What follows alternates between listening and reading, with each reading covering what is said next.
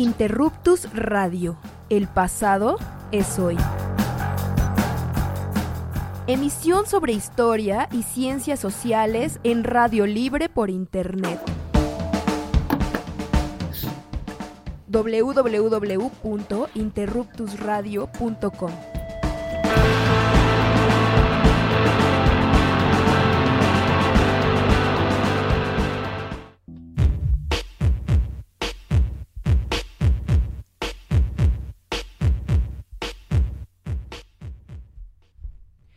buenos días, queridas, queridos Ciber Radio Escuchas. Estamos iniciando una conversación más aquí en Interruptus Radio. El pasado es hoy, programa de divulgación de historia y ciencias sociales que transmite todos los domingos de 10 a 12 del día. Hoy estamos domingo 17 de mayo del 2020, iniciando una emisión más dedicada en esta ocasión a la enseñanza de la historia en la era digital. Estamos con una serie de programas en medio de la pandemia eh, por coronavirus, ya saben, confinados. Estamos en el día XXXX de la pandemia, ya ni siquiera nos acordamos bien qué día de confinamiento llevamos, pero bueno, algo que ha sucedido en este contexto es que la educación ha sufrido un cambio radical eh, y bueno, pues vamos a, a, conversar aquí qué es lo que ha implicado para los procesos educativos y muchos de los profesores de la educación de todos niveles no han parado, han tenido que crear nuevas estrategias para continuar con sus planes de estudio y pues se han eh, pues dado cosas muy interesantes. Entonces quédense con nosotros, vamos a estar aquí un ratito platicando. Yo soy Carla Mote y pues estoy aquí en la producción con Misael. ¿Cómo estás, Misa?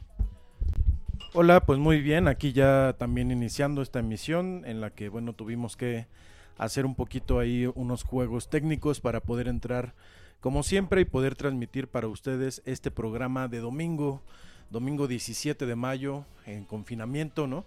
Antes le llamábamos eh, radio en cuarentena, eh, creo que se escucha muy feo, entonces mejor decidimos llamarle radio quédate en casa, eh, como este... Pues este lema ¿no? que se ha ido creando a nivel mundial y que México, bueno, pues no es la excepción. Así que ya estamos en esta emisión, estamos muy felices, yo personalmente, eh, como profesor también de historia, creo que me encuentro en este momento bastante expectante sobre lo que pueda lo que puedan compartir nuestros invitados del día de hoy. Así que, pues sin más preámbulo, Carla, iniciamos nuestra emisión del día de hoy. Y pues también está Augusto, que es otro miembro de Interruptus Radio, no pudo estar con nosotros la semana pasada por temas técnicos y creo que eso que le sucede a él también le han de pasar a muchos alumnos que a la mera hora no pueden conectarse, pero bueno, qué bueno que ahora sí estás en el programa, Augusto, ¿cómo estás? Hola Carla, ¿cómo estás? Misael, de todas las compañeras y compañeros. Los saludo aquí desde el confinamiento de la casa. Y pues sí, la semana pasada no pude estar en el programa por cuestiones técnicas, ¿no? Fui derrotado por la tecnología. Como yo dije, pero pues también mandé saludos a todos y a todos. Este, pues sí, hoy voy a estar hablando con ustedes, este, platicando un poco a partir de mi experiencia como profesor de historia. Y pues espero que sea un programa bastante divertido y yo creo que podemos hacer una reflexión bastante crítica desde lo que hacemos, ¿no? Desde nuestra, desde de combate como maestras y maestros. Muy bien, pues el día de hoy eh, pues están con nosotros profesores de diferentes niveles y eh, pues nada más se los menciono, Sara Benítez, Cepe de Brese, Vianey García, y Omar Espinosa están el día de hoy aquí en Interruptus Radio. Ya saben, transmitimos a través de nuestro canal de YouTube, Interruptus Radio. También estamos en Facebook, en, nuestro, eh, en nuestra página que es Interruptus Radio y pueden escribirnos también ya sea a cualquiera de esas dos o en Twitter como arroba R-interruptus. Yo voy a aprender mucho de ustedes porque pues aunque he ejercido la docencia en momentos, ha sido muy, muy poco. Este, yo no me he aventado el ruedo. Pero, eh, pues el día de hoy vamos a, ver aquí muchas experiencias porque la historia, la profesión, eh, pues tiene como una de sus ramas laborales más importantes justamente eh, la docencia. Entonces, ¿qué les parece si comenzamos con sus breves presentaciones simplemente para que nuestro público las conozca y los conozca. Entonces, cada uno de ustedes, si pueden brevemente presentarse, ¿qué les, qué les parece si empezamos con Sara? ¿Nos puedes platicar un poquito de ti, por favor, Sara? Hola, pues este, mi nombre es Sara, yo soy eh, egresada eh, de la carrera de historia en la Universidad Iberoamericana y doy clases eh, en preparatoria en la Universidad La Salle y también doy clases en línea en, en la FES Cotitlán en la carrera de comunicación y diseño visual eh, en arte barroco y virreinal y arte de la Edad Media y Renacimiento, pero las clases son en línea. Muy bien, Sara, muchas gracias. También está Cepe, compañero, amigo de Interruptus Radio. Cepe, primero muchos saludos, ¿cómo estás? Y háblanos un poquito de ti. Hola, este, buenos días a todos, este, querido público. Soy Cepe, eh, mi nombre es extraño porque soy de Bélgica. Estudié la carrera de historia allá, con especialidad en historia medieval. Y bueno, llevo en México desde el año 2002, donde también estudié en la UNAM Ah, llevo siendo 13 años profesor en el CCH, en el plantel Vallejo especialmente. He dado también clases eh, en otros espacios, especialmente también en la Facultad de Filosofía y Letras, un ratito. Y yo creo que también otra experiencia en el CCH específicamente es dar clases a los profesores, dar cursos. Eso también es un ambiente diferente. Y bueno, este, antes que nada quiero felicitar a todos los profesores, maestros, maestras este, por su día, que ha sido muy distinto ah, comparado con otros años, alejados de, sus sujetos, ¿no? este, de los alumnos, de los estudiantes. Y, bueno, este, vamos a ver de qué podemos hablar el día de hoy. Muchas gracias, Epe. También está Vianey García. Vianey, hola, bienvenida. Y háblanos ah, también un poquito de ti. Por pues muchas gracias. Bueno, pues yo eh, tengo muchos años siendo maestra, eh, casi 10, 11. Eh, he pasado por todos los niveles prácticamente, este, hasta en primaria he dado clases, porque empecé muy joven, recién terminé la carrera en historia en CEU, pues comencé a ser profesora prácticamente. después hice el posgrado y lo, lo, combiné con las clases, pero tengo tres años, yo entré con la reforma de Peña, la que nadie quiere. Entonces yo entré a la SEP, yo sé que hablan muy mal de ella, pero híjole, yo entré con esa reforma, hice el examen, al mismo tiempo que hice el examen de posgrado, hice el examen para ingresar a la secundaria y pues me quedé en una secundaria lejos, eh, realmente, porque ahí no es que tú elijas como dónde quieres ir, sino dónde hay lugar y dónde hay horas y demás. Entonces, yo actualmente pues eh, tengo tres años ya eh, en una base fija en una escuela secundaria del Estado de México con características muy particulares, porque es hasta Cuautitlán Izcalli, o sea, cerca de Querétaro prácticamente. Entonces, eh, pues eh, digamos que he conocido la dinámica en todos los niveles y pues a pesar de, las diversas opiniones, yo podría decir que la secundaria me gusta mucho. A diferencia, eh, le digo, estuve en prepa, estuve con adultos mayores, con niños muy pequeños, pero al final, eh, pues aquí en la secundaria eh, me di cuenta que los chavos tienen como muchísimas ganas de aprender, muchísima disposición, eh, están formando su carácter. Entonces creo que eso es lo que hace muy rico llegar y, dar clases de historia en esos lugares con sus, con sus características que ya, ya, ya iremos platicando. Gracias, Vianey. También está Omar, Omar Espinosa, eh, colega de la carrera de arqueología. Omar, ¿cómo estás? Y eh, pues también ya sabemos que muchos, eh, muchas personas que escuchan Interruptus ya te conocen porque ya hemos platicado muchas ocasiones contigo, pero háblanos un poco de ti nuevamente. Pues buenos días a todos. efectivamente, yo soy arqueólogo de profesión, pero también docente por, por vocación. Y aunque no tengo mucha experiencia en dando clases en niveles, eh, pues como, como ahora que estoy en preparatoria Sistema Incorporado CCH, apenas llevo un par de años, pero fue un cambio muy, muy importante en lo que yo había tenido en el ejercicio profesional, porque además ejercer arqueología es difícil en México, pero cambiarme totalmente de, nicho fue interesante y, está lleno de retos y qué bueno que estamos haciendo este especial del Día del Maestro, porque enseñar historia pues conlleva una serie de retos pues eh, complementarios a, la educación, pero también por otra parte me parece que es un nicho bastante crítico para, para desarrollar. Muy bien, pues bienvenidas y bienvenidos aquí a Interruptus Radio. Nuevamente ustedes saben eh, que nuestros micrófonos están permanentemente abiertos para todas y todos ustedes. Y después de esta presentación, pues, em, bueno, tenemos un panorama bastante amplio, además de que, eh, bueno, también Augusto y yo hemos tenido la, tenemos la oportunidad, yo creo que el, el, honor de poder dar clases también en distintos sistemas, eh, y pues con eso vamos a complementar también, pues, la, la, compartición de experiencias, de reflexiones con las que vamos a estar eh, conversando aquí el día de hoy, ¿no?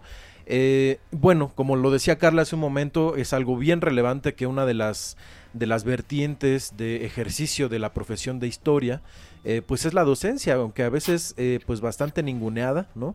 Desde sobre todo los espacios académicos dominantes, ¿no?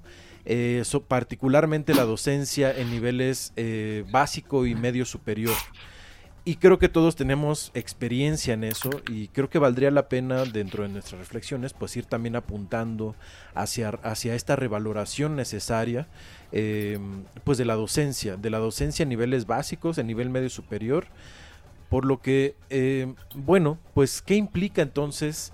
Eh, dar clases de historia, enseñar historia em, en nuestro país es una de las, yo creo que es una de las materias o de las asignaturas más, más, más antiguas. Eh, pero bueno, evidentemente el contenido que se va dando en estas materias pues va cambiando conforme eh, cambian los discursos historiográficos, conforme cambian los gobiernos también, conforme va cambiando la sociedad. Eh, y esos cambios evidentemente em, pues van generando también formas distintas en la apreciación histórica de la gente que nos pues que nos educamos no de alguna manera o de cualquier manera en educación pública o educación privada entonces, bueno, quizá una, primera pregunta podría ser para ustedes, em, pues, ¿qué materias dan, no? ¿Cómo está conformado, eh, digamos, la serie de, temas que están eh, propuestos para que ustedes enseñen? ¿Cómo esos temas pueden involucrar eh, o relacionarlos con la vida pues, de las personas con quienes ustedes trabajan, que son eh, adolescentes, niños en muchos casos. Y bueno, pues a partir de ahí yo creo que empezamos a abrir un panorama como una especie de caja de Pandora en donde iremos encontrando múltiples estrategias de supervivencia de la docencia, eh, particularmente porque muchos de nosotros llegamos a estar frente a grupos sin formación docente, ¿no? Que es todo un tema Así que bueno, pues eh, la idea, la pregunta está abierta, quien quiera responder desde el inicio y bueno, pues nos vamos ahí echando la bolita para ver quién va compartiendo sus experiencias. Bueno, es, un, es una buena es una buena pregunta, ¿no? Y yo creo que desde mi experiencia, la verdad, yo, o sea, como profesor de historia particular, yo pienso que los alumnos sí tienen una verdadera como o sea, como se cuestionan bastante, ¿no? Sobre, sobre el pasado. Bueno, algunos, no todos. Bueno, yo bueno, me, presento frente al programa, yo soy profesor de historia y enseño las materias de historia moderna de Occidente, historia contemporánea, textos políticos, este, y una materia ahí que me la CEF metió en el plan de enseñar de preparatoria abierta sobre historia de México desde el siglo XX hasta el neoliberalismo. ¿Qué es esto que vengan a decir de que el neoliberalismo es algo que se acaba de meter con la 4T? Pues no, eso ya está incluso desde el sección de Felipe Calderón. En la materia de, México contemporáneo ya se este, ya se está metiendo, ¿no? desde 2012 esta materia en la que se, el, el programa lo abarca incluso hasta qué onda con el neoliberalismo, ¿no? Y ahí tienes que explicar, este, pues, cómo desde la crisis del 94, cómo incluso llegamos hasta lo que estamos ahorita, ¿no? Y a mucha gente, o a mis alumnos, sé, como, como individuos, o sea, como personal, sí les interesa bastante, ¿no? Saber qué onda con esto de historia, qué onda, o sea, como incluso cuestionarse un poco sobre su pasado. Y obviamente ahí yo pienso que desde mi trinchera, como son alumnos, yo puedo tirar línea incluso y darles pues, una lección, ¿no? Sobre dónde están parados y hacia dónde vamos. Por eso yo pienso que pues, es una de las profesiones, uno de los oficios más bonitos que puede haber y la verdad yo me siento muy orgulloso de ser maestro de historia particular. Muy bien, pues por ahí, ¿quién más nos platica? ¿Qué materias dan? Vianey. A ver, eh, yo eh, doy, como mi nombramiento es historia, historia por la formación. el año pasado yo daba historia 2 y, no, perdón, 1 y 2. Ahorita ya cambió el plan de estudios. El año pasado todavía estábamos manejando un plan de estudios que es el 2011. Este plan de estudios era, segundo, veías desde mm, medieval, renacimiento, un poquito ahí una embarrada de medieval, y hasta la caída de las Torres Gemelas, en segundo, prácticamente. Y en tercero veías este, todo lo que es historia de México, desde México prehispánico hasta Fox, más o menos. Este año eh, ya, se ya se va la última generación que llevaba ese programa, que ahorita está en tercero, pero este año ya en primero llevan historia. el año pasado no llevaban, porque ahora ya es un nuevo plan de estudios que es el 2017. Ahora llevan historia en primero. Yo no doy primeros eh, por mi formación, porque pues como no tengo formación docente o normalista, pedagoga, ellos son más pequeños. Entonces yo doy segundos y terceros, pero este año eh, segundos y terceros es pura historia de México. Segundos es historia de México, pero eh, a mí, a mí me gusta, ahí hay una discusión y una controversia, porque la vez pasada lo platicaba con unos colegas en, en el Instituto de Históricas, que se comentaba quién diseñó el programa de estudios, porque lo diseñaron en el instituto. A mí me gusta este nuevo plan 2017 porque hay una, la primera parte es fuentes históricas, reconstrucción del conocimiento histórico y eh, pensamiento colonial, o sea, eh, pensamiento colonizante, ¿no? Como eh, desde, la, desde la colonialidad aprendemos historia. A mí me gusta que hayan quitado un poco historia universal, ya sé que también es una controversia, porque pues yo no sé si un niño francés sabe sobre la Revolución Mexicana. Habría que preguntárselo, ¿no? Y nosotros sí nos tenemos que echar toda la Revolución Francesa, digo, es muy interesante, a mí me gusta mucho darla, pero eh, digamos que en primero se da una embarrada de historia universal, segundo vas a ver eh, fuentes históricas, construcción, México prehispánico y ves colonia. Y en tercero ya después de la conquista, eh, desde la colonia hasta los presidentes, hasta los exenios. A mí me gusta mucho este nuevo plan, pero hay eh, pues comentarios de, ya de doctores de la academia y que alguna vez lo dije enfrente en un grupo, pues que no, que no está bien porque historia universal sí se tiene que dar completa como se daba antes. Pero yo no sé si en secundaria, y, y eso es una pregunta que usted se los puede hacer a ustedes, nosotros como estudiantes estábamos de verdad tan animados en aprender historia. A mí luego me parece una romantización de decir, ah, yo desde que tenía cinco años quería ser historiadora. Desde la primaria. ¿De verdad? No, eh, ahí, ahí siempre, a mí siempre, yo escucho luego a, los chicos, ay, no, es que yo veía las fotos y ya quería ser historiadora y tú, pues yo no, o sea, yo a los 12 no tenía idea de que quería ser historiadora. Yo me enteré que quería ser historiadora hasta el CCH, hasta el final, y eso porque ya había que decidir la carrera. Y pues me gustaba leer, me gustaba escribir, y ahí estudié eso, ¿no? Entonces, de repente, pues mi contexto es, es muy difícil. Hay niños que llegan sin desayunar. Entonces, Francia es un lugar muy lejano. No me interesa, ¿no? Entonces, a mí me gusta este nuevo plan, aunque eh, me gustaba más dar historia universal, porque pues ustedes saben la formación en ciudad universitaria, tenemos muchas más materias de historia universal o hay mucha más diversidad o, hay unas materias muy especializadas. Entonces yo durante mucho tiempo de historia universal prefería, pero ahora pues me encontré con, con enseñarle a un niño cómo leer una fuente, ¿no? Y me dio la tarea de, de hablar de las fake news, por ejemplo. Ah, vamos a leer una fuente, puedes leer una fuente en Facebook también desde dónde viene, quién la dijo, por qué la dijo.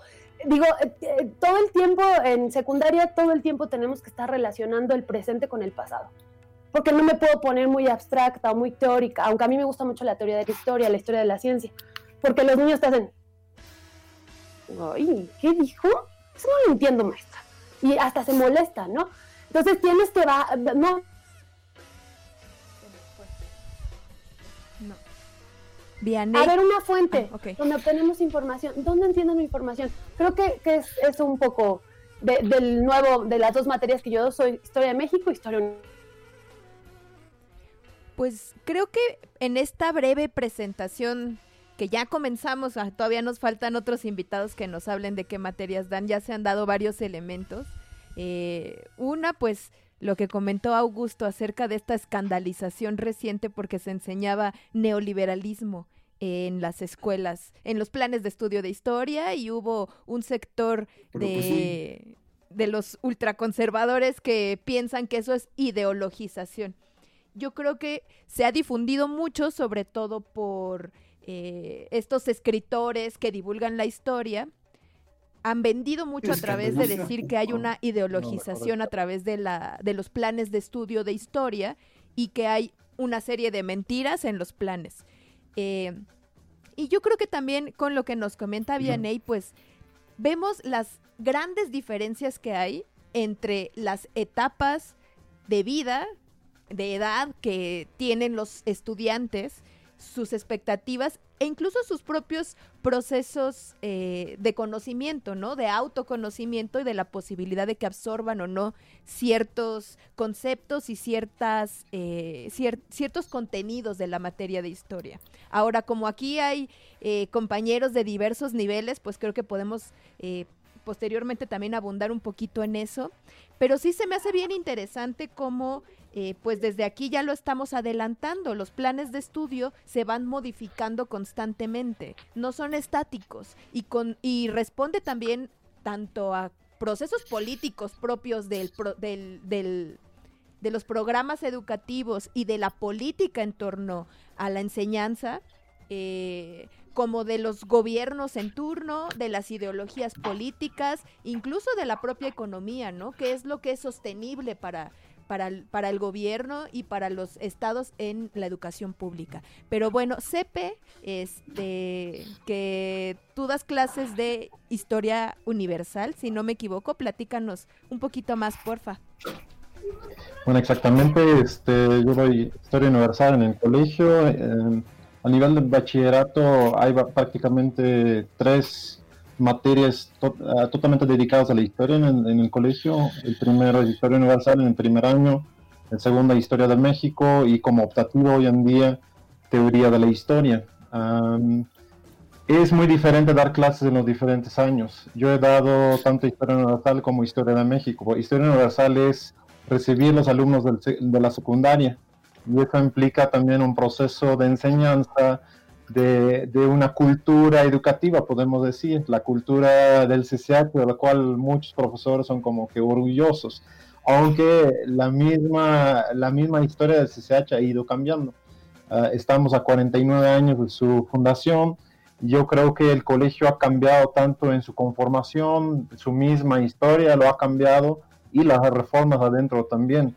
Entonces, bueno, cuando yo doy historia universal en particular a los alumnos, siento que es muy diferente en primer año porque uno busca, ah, busca enseñarles esta autonomía que quiere el CCH, entonces es como una línea muy importante en la, en la formación.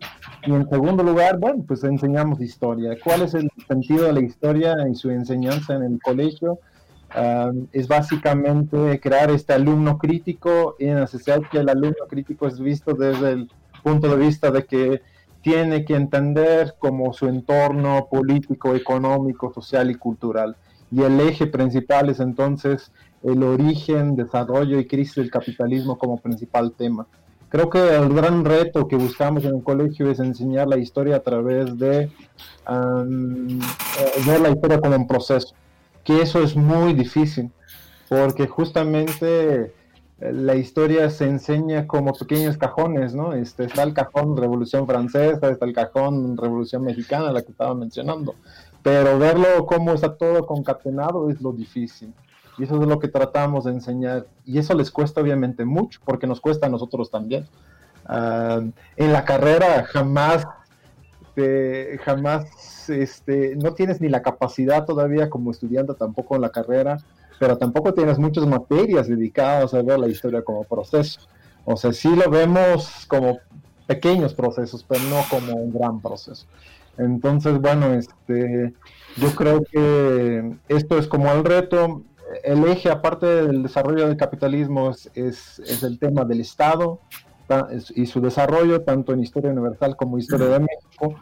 Um, y, y, bueno, lo que comentaban sobre el neoliberalismo que causó mucho revuelo en, en, los programas nuevos de la secundaria, pues para nosotros es un tema que ya estaba, porque si lo retomamos de la idea de Lenin, que la globalización sería como la parte superior del, capitalismo y el neoliberalismo también, pues es parte de este proceso histórico, ¿no? Entonces, yo lo veo muy difícil, lo que estoy diciendo, enseñar la historia como proceso, pero intentamos. y bueno, la idea es como que motivar a los alumnos, primero que se interesen y por lo menos que tengan algunos este, puntos de coincidencia entre la historia y su presente y también que sea un poco una brújula para avanzar en la vida. No todos los temas les va a gustar, no todo este proceso les va a interesar, pero va a haber pequeños fragmentos que ellos pueden seleccionar. Y, siento que mis 13 años que llevo enseñando en las últimas generaciones, el principal reto es solamente hacer que se interesen, porque hace años sentía que era más fácil. Siento que las generaciones ahorita están muy, mucho más dispersos no sé si soy yo que he envejecido, que también es parte de nuestra historia, pero creo que, creo que es parte de la realidad también. Ah, el gran reto es que llegan muy diferentes los alumnos, con otro contexto, y el contexto social, político, económico que estamos, estamos viviendo, la verdad, yo siento que les está pegando muy duro y, el tema que nos atañe hoy se nota aún más con la cuarentena. con esto. Muy bien. Gracias, Epe. No sé si Sara quieras compartir mm. ahora esta, esta experiencia con nosotros. Sí, pues yo, yo doy clases, ya, ya, lo había dicho, creo que me adelanté cuando me presenté, pero yo doy clases de historia universal en el primer año de preparatoria. Eh, y, y, bueno, este este es mi primer año como docente de, estudiantes de este nivel de media superior. Y la verdad es que a, mí lo que me pasó fue que cuando entré me, me percaté que, que los chicos como que vienen con, no sé si si sea así, igual Viviana iba a decir, no, no es así, pero este, según yo, los chicos vienen de secundaria con esta idea del paradigma de historia magistra vitae, así súper metido al tuétano, y de repente como que, eh, como que les pregunta siempre en la primera clase, como de, a ver, ¿y por qué les gusta la historia? Y todos son así como de, ah, para no repetir los errores del pasado en el presente, ¿no? Hasta ya lo tienen aprendido en memoria.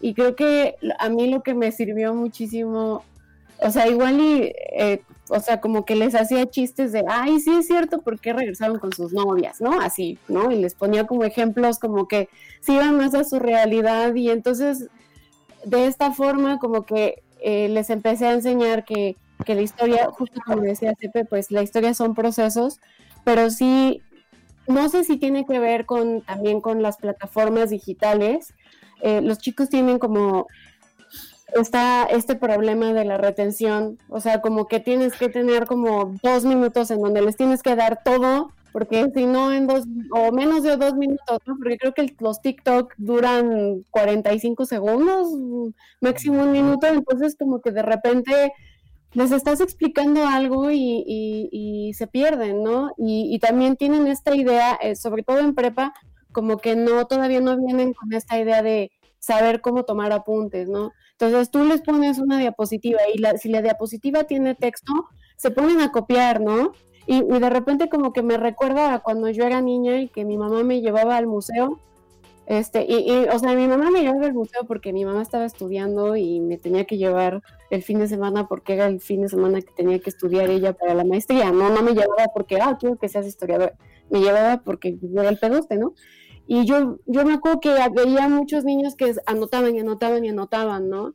Y mi mamá me decía mucho que, que, que era súper malo esto de la obsesión de anotar, de ir al museo y anotar y de, de, ver una presentación y anotar todo lo que ves en la presentación. Creo que todavía nosotros como profesores de historia también estamos ayudándolos a ellos a entender, a sintetizar ¿no? también hasta contar historias, yo, yo siento, y que ellos se la puedan contar a sí mismos, creo que es un gran, gran esfuerzo. Este, y bueno, pues sí me pasó también con la materia de historia universal, que como que de repente estaba en la mitad de la clase y alzaba alguien la mano y me decía, pero ¿por qué estamos viendo esto cuando nunca estamos viendo historia de Filipinas, no? Una vez me tocó que un, un alumno compañero, es que yo les digo compañeros, perdón, un alumno me, me interrumpió en la clase, estábamos viendo Revolución, creo que francesa, y me dice, maestra, pero ¿por qué, no ¿por qué estamos viendo esto? O sea, no entiendo para qué. ¿Por qué lo mejor vemos historia Japón o, historia de Filipinas, no? Y, y de repente como que el historiador interior de uno dice, sí, bien, pero luego tienes que como quedarte tú en tu lugar de, bueno, ¿qué es el plan, no? Y también el colegio de historia que está en la preparatoria, pues también elige ciertas cosas y tenemos que seguir todos como el mismo camino, ¿no? Entonces, pues bueno, esa es, esa es un poco mi, mi, experiencia como docente y sobre todo con la materia de historia universal, que, que además cambió este año de, de, bueno, hace poco cambiaron el plan y sí me ha tocado que, en mi colegio todavía como que cuesta virar a este nuevo plan de estudios que propuso el sistema incorporado, ¿no? Bien, pues justamente esto último que mencionas, creo que nos va también a, permitir eh, poder entender cómo nosotros mismos como docentes vamos adaptándonos, incluso emocionalmente con algunos temas con las formas nuevas de enseñanza y bueno, eso incluye también el momento en el que estamos, que es justamente la cuarentena, este salto a la, a la, a la educación en línea, ¿no? Que de pronto pues no pedimos, pero tenemos que hacerlo forzosamente. Eh, a mí me gustaría que Omar compartiera esta experiencia eh, para poder continuar. Tenemos también algunos eh, comentarios ya por aquí en nuestras redes sociales. Nos está escuchando bastante gente y que bueno, les agradecemos mucho. Creo que el tema da para mucho. Así que Omar, adelante, por favor. Pues mi experiencia está enfocada a CCH. Eh, yo doy las, las materias de, de, Historia Universal y Contemporánea, Moderna y Contemporánea, e Historia de México, que corresponden cuando llegan los chicos de secundaria a, a CCH o a prepa, y después en, quinto o, segundo de prepa, pues ya están en Historia de México. Y pues eh, veo, veo experiencias eh, acordes a lo que he tenido, que eh, a los chicos que van llegando a primero de prepa, pues es justamente el proceso de acomodarse, de, de un sistema quizá un poco más restringido, más cuidado, al CCH, que es como autoexplora, eh, busca o indaga, eh, construye incluso tus propias fuentes, y es un proceso interesante. claro, claro, evidentemente tienes que balancear entre la parte de, bueno, ¿qué hago? ¿Les enseño más metodología o ya me voy con los temas de historia? Porque porque de todos modos, sí, bueno, a mí me parece de manera personal que sí, sí, es bien importante esa, esa, esa primera unidad de, de, historia universal, donde ves la, la, teoría de la historia. Porque básicamente tú vas a arrastrar eso a las demás. Y además algo que, que quizá es mi percepción, que solo se ve hasta ese nivel. Porque hemos tenido historia desde primaria y, y, y efectivamente como que tenemos muchas ideas fijas de, los eventos históricos o de los personajes históricos y ver un, tema donde ya te están metiendo que, bueno, que a lo mejor no todas las fuentes o que no todos los libros dicen exactamente lo mismo de ese evento histórico, los chavos se quedan así como de, ok, entonces, ¿qué? O sea, ¿cuál es la, cuál es la verdad, la verdad, no? ¿Cuál es la verdad más verdad? Y, y, eso es como un shock, quizá. Nosotros estamos un tanto más acostumbrados, quizá por, por la por la por el ejercicio profesional y por nuestra formación y tal, pero, pero yo, veo un poco, un poco de eso. Eh, igualmente coincido con la parte de los procesos. Eh, quizá juega mucho la parte de, de, la historia enseñada como un proceso de memoria, o quizá memorización, mejor dicho, como de, ah, sí, apréndete la fecha. No, pues el 5 de mayo, no sé qué, y, y ya, tal, ya pasas el examen. pero, pero ¿dónde queda el proceso? Porque finalmente no solamente son fechas o no es este, el personaje de la historia de bronce y demás. Eh, evidentemente, las dos materias necesitan eh, o tienen necesidades particulares. En historia universal es un proceso muy, muy grandote que tienes que ver en un, en un, en un periodo muy, muy, muy cortito. Y la historia de México, a pesar de que también es bastante larga, creo que tiene, bueno, está más enfocada al local. O sea, nosotros lo entendemos más, nos llega un, un poco más. Y también tiene otras cosas, porque tiene que ver mucho con la comprensión de nuestra propia identidad. Y también pensamos, o hay ciertas, eh, ciertos mitos históricos que, que, nos llegan más. Entonces, también en, en, Historia de México yo veo un poco más de desentrañar o desmenuzar ciertas partes y particularmente como, como, como información lo es la unidad de, de, de México prehispánico, porque encuentro muchas cosas como de, ah, sí, la, la, los olmecas como cultura madre, y yo así jalándome el... Por Dios, no, o sea, es que, o sea, eso es, un, es una teoría que, que, se dio en los años 40, que seguimos repitiendo. Actualmente hay décadas y décadas de investigación olmeca y pues no va por ahí. Pero bueno, hay que actualizar ahí un poco, pero sí, eso es un tanto de las experiencias, de lo que me ha tocado, ya vamos a ir viendo más a detalle, pero sí, un poquito por ahí va. Oye, pues gracias eh, por esa última parte, evidentemente eh, también es muy común escuchar que la Edad Media sigue siendo ese momento de donde alguien apagó la luz, ¿no? Y que no sucedió sí. nada y, y, y bueno, son estas estas ideas muy tradicionales de la historia que, que, a nosotros como que nos toca desempolvar y en, y en buena medida eh, modificar desde sus raíces, ¿no? Eh, oigan, quiero aprovechar para leer un, eh, rápidamente los comentarios que tenemos en nuestra transmisión de, eh, de YouTube. Bueno, pues el, nuestro querido Emiliano, que no pudo estar con nosotros, nos manda saludos. Después de Baki Preciado nos dice, buenos días, este programa lo estaba esperando. En la organización hemos trabajado, ella trabaja en una organización eh, para niños, eh, o que trabaja con niños y adolescentes, dice. Eh, hemos en la organización hemos trabajado temas de historia con las y los niños en espacios educativos no formales, que es también otro de los espacios, eh, o bueno, ir a la idea de que la enseñanza de la historia o la educación no solo está dentro de las escuelas, ¿no? Eh, después nos dice César Mandujano, como alumno, la materia de historia me ha interesado demasiado. Creo que el conocer nuestro pasado es importante tanto para saber qué ha pasado, qué han pasado nuestros ancestros y saber hacia dónde nos dirigimos. Una muy buena reflexión. Eh, Malandrín 13, eh, 1312 nos dice en la secundaria la historia eh, es de hueva para los para los morros, dice. Bueno, pues sí, es una apreciación que es necesario trabajar. Debaki también nos vuelve a decir, las y los niños son curiosos, en nuestra experiencia trabajar temas de historia les da mucho gusto. ¿Tienen alguna experiencia de trabajo en espacios no formales? Eh, si quieren, sí, eh, aprovechando esta pregunta de Debaki, ¿alguno de ustedes ha tenido experiencias en espacios no formales, que es también otro espacio u otro contexto, ¿no? Yo sí, eh, pues empecé, ya saben, regularizando.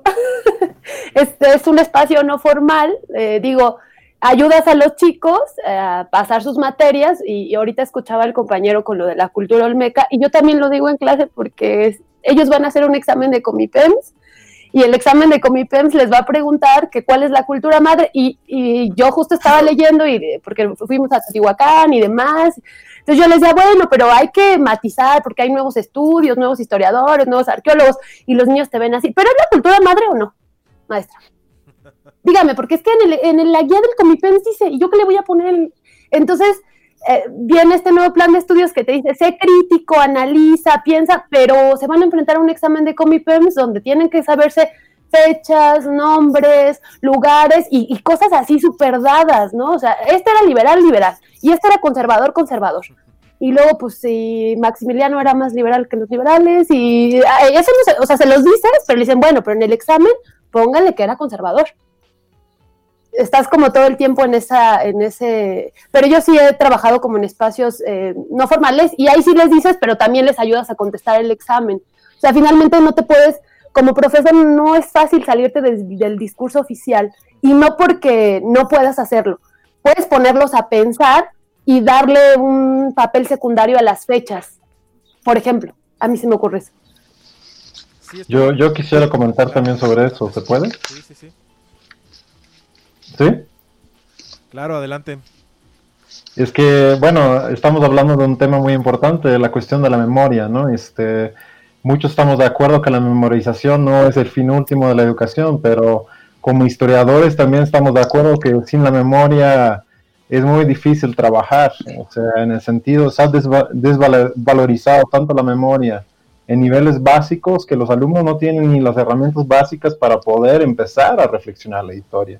Porque si tú no sabes lo que es antes ni después, no puedes entender un proceso. Entonces yo creo que una de las cosas a las cuales nos enfrentamos a ciertos niveles, especialmente en la educación media superior, es cuando uno, por ejemplo, ve en Historia de México fechas básicas pues no están, o sea, no, no los ubican, este, yo, yo, yo me reí mucho y, bueno, espero que no me escuche mi alumno otra vez, pero al inicio del semestre pasado, este, me decía, pues la Edad Media terminó en el siglo XX, ¿verdad, profesor? Entonces empecé a reír, antes yo soy de la Edad Media porque en ese siglo nací, ¿no? Este, y, y, se apenó tanto este, en el momento, pero hay una laguna, bueno, hay un hueco ahí enorme en, la memoria y eso hace muy difícil trabajar. Entonces no tienen como que claridad. Yo creo que es muy importante que se revalorice la memoria como herramienta para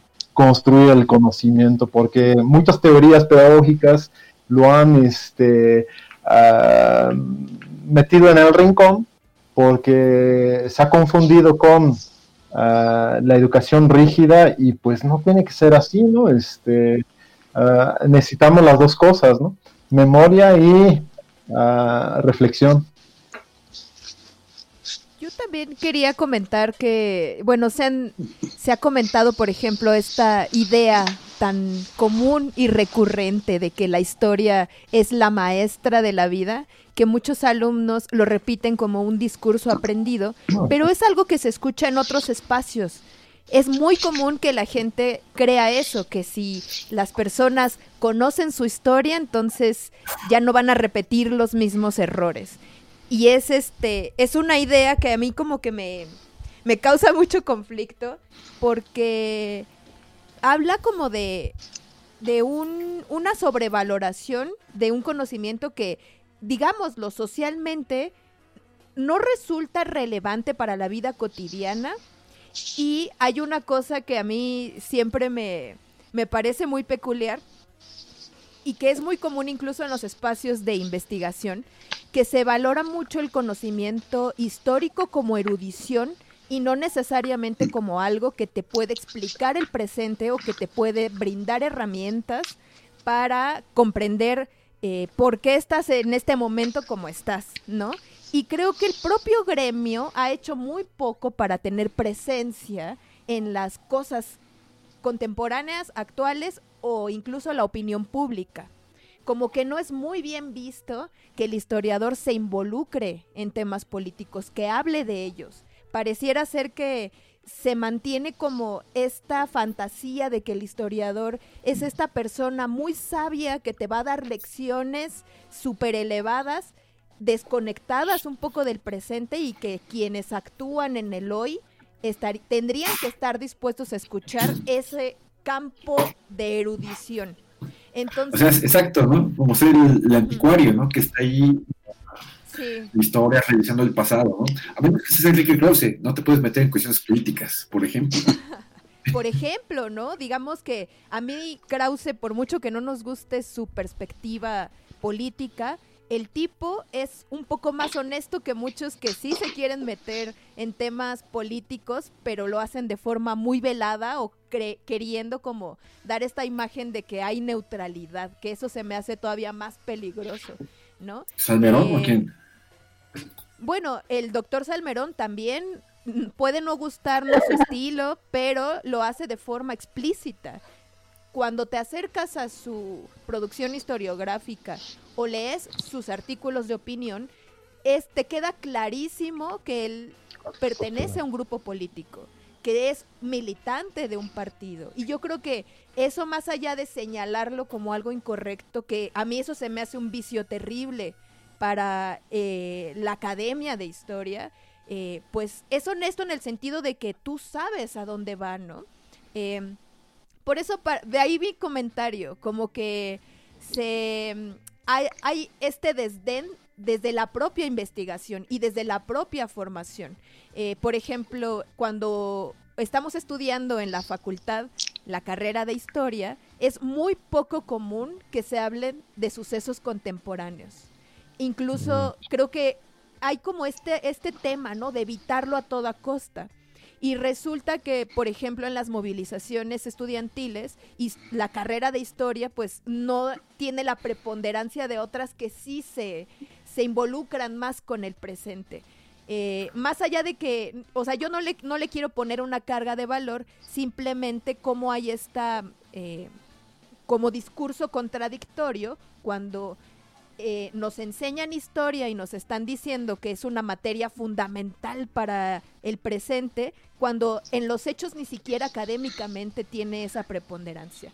Entonces, eh, no sé si tengan algún comentario sobre esto, alguien quiera añadir algo. Ah, Omar. quizá, quizá estamos jugando un poco con, con el ideario colectivo de la historia, ¿no? Porque por una parte está el ser histórico académico, como la figura así e-, erudita, que todo lo sabe, se va a sacar los datos curiosos hasta por eh, las mangas y demás.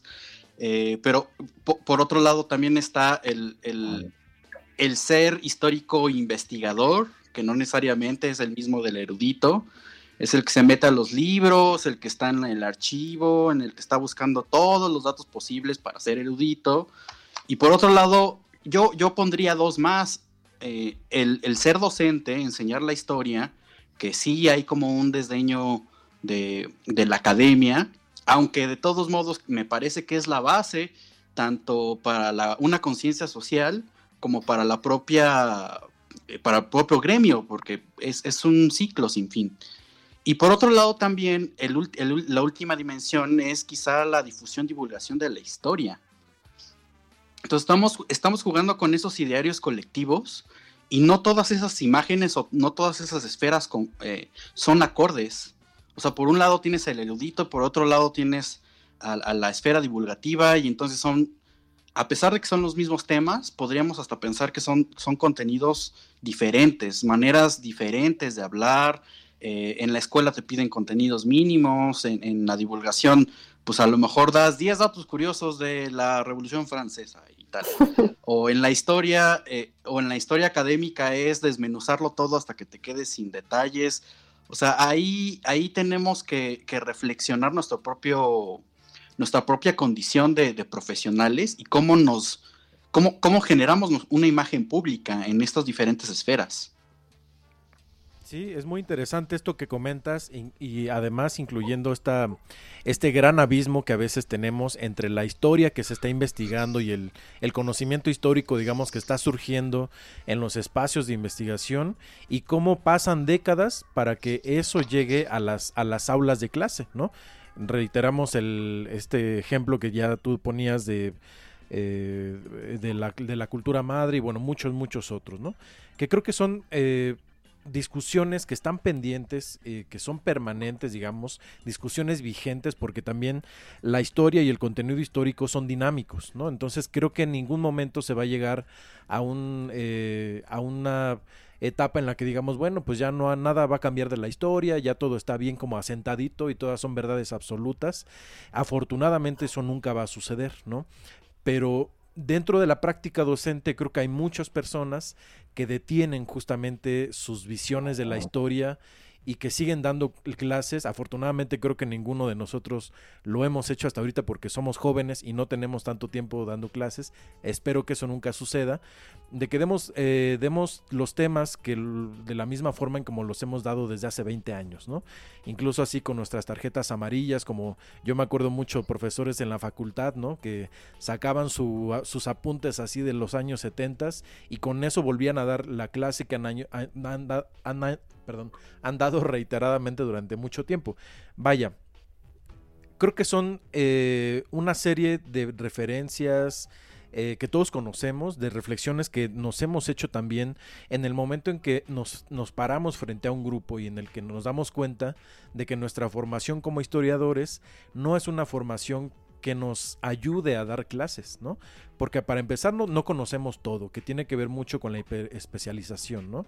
Cuando llegamos a frente a grupo y nosotros somos especialistas en, en el movimiento de 1968, la historia no oficial, eh, y bueno, y de pronto tienes que dar historia prehispánica o eh, no sé, cualquier otro tema, de pronto uno tiene que volver a formarse, ¿no? Como historiador, docente, y bueno, ir agarrando como pues prácticamente sobre la marcha eh, la misma experiencia que te hace ser un buen docente, ¿no? Hay gente a la que de plano pues tiene una experiencia docente y dice, esto no es lo mío, ¿no? No me gusta estar frente a grupo y también tiene mucho que ver con, las poblaciones a las que nos estamos enfrentando, que a mí me gustaría aprovechar este momento para pasar a, una, digamos, a un segundo eh, momento en el que pues podamos hablar de quiénes son esas personas a las que les enseñamos. Vianey ya, ya nos había comentado un poquito esa parte, pero creo que desde la reflexión eh, y desde pues más o menos plantear un perfil de nuestras alumnas y nuestros alumnos, del espacio en el que damos clase, de la infraestructura incluso a la, que podamos tener acceso, pues también nos va a ir eh, permitiendo o no tener algunas eh, herramientas de, digamos, de, apoyo para poder enseñar los temas de historia. Pero antes de pasar a eso, ¿Qué les parece si vamos a una breve pausa también para que se incorpore con nosotros un invitado más? Él es Gabriel Macías. Eh, vamos a escuchar una cápsula. A mí me gustaría presentarla brevemente. Em, con mis alumnos de teoría de la historia del CCH Sur elaboramos desde, bueno, en todo este último semestre que, que está terminando, elaboramos una serie de, conceptos básicos, como un vocabulario básico, para hablar de historia. Así le, llamamos, ¿no? Eh, eh, conceptos básicos para hablar de historia. Ellos hicieron sus propias investigaciones, hicieron una grabación de los, de los audios, de, perdón, de los conceptos que ellos eh, se interesaron por, por buscar. Y lo que vamos a escuchar en los próximos programas de Interruptus Radio son justamente esas cápsulas que, pues que me di a la tarea de editar para que eh, sus voces pudieran ser escuchadas en otros espacios. Así que vamos a escuchar unas cápsulas breves de nuestros, eh, de, mis alumnos del CCH que eh, así con la mano en el corazón ya se van la mayoría a licenciatura. ni siquiera pudimos despedirnos bien por esta esta, este problema de la pandemia. Pero bueno, aquí están sus voces. Em, vamos a escuchar el primero, es el concepto de mito vamos a escuchar mito e historia, que son, creo yo, los, los, dos conceptos con los que podemos iniciar esta sección nueva de Interruptus Radio que se llama Conceptos Básicos para hablar de historia. Eh, vamos a salir un momento del aire, entonces no se vayan quienes nos ven y nos escuchan, gracias por seguir aquí eh, y regresamos en unos minutitos aquí a Interruptus Radio. Volvemos.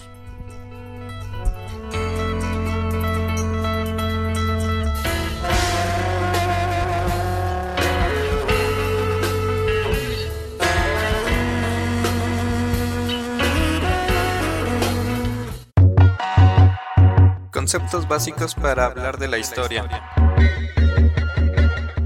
Mito.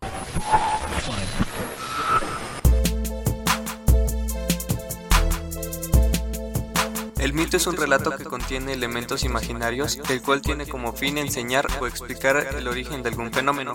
Este relato se transmite de manera verbal, pasando de generación en generación, por lo cual obtiene cambios en la narración al pasar del tiempo, aunque se hable de un mismo mito. Puede ser creado a partir de cualquier experiencia, pues cualquier hecho cotidiano puede volverse un mito.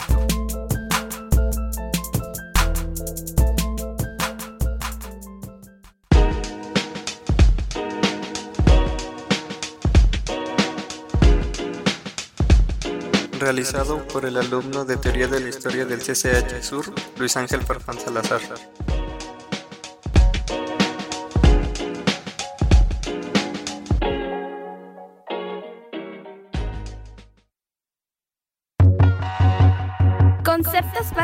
para hablar de historia.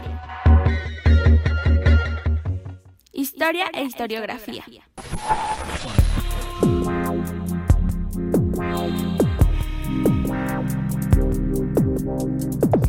La historia e historiografía son conceptos muy similares, pero al mismo tiempo diferentes. La historia es el estudio, el análisis de los acontecimientos del pasado mientras que la historiografía es el registro escrito para describir los hechos históricos del pasado.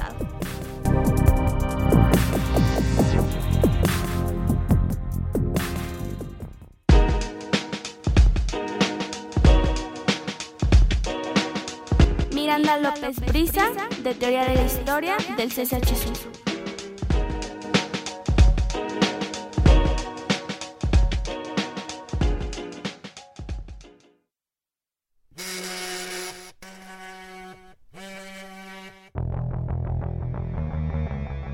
Hacer época no es intervenir pasivamente en la cronología, es interrumpir el momento.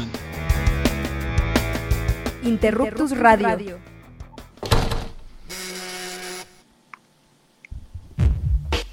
Bien, pues estamos de vuelta ya aquí en Interruptus Radio después de estos estas cápsulas en las que bueno, pues yo les invito a que vayan escuchando, que conozcan porque creo que parte también de la, del, conocimiento histórico es justamente las palabras, los conceptos, las categorías que utilizamos para referirnos a los acontecimientos. Eh, ya se incorporó con nosotros Gabriel Macías, a quien le damos la bienvenida aquí en los micrófonos de Interruptus Radio. Hola Gabriel, ¿cómo estás? Gracias. Eh, Muy bien.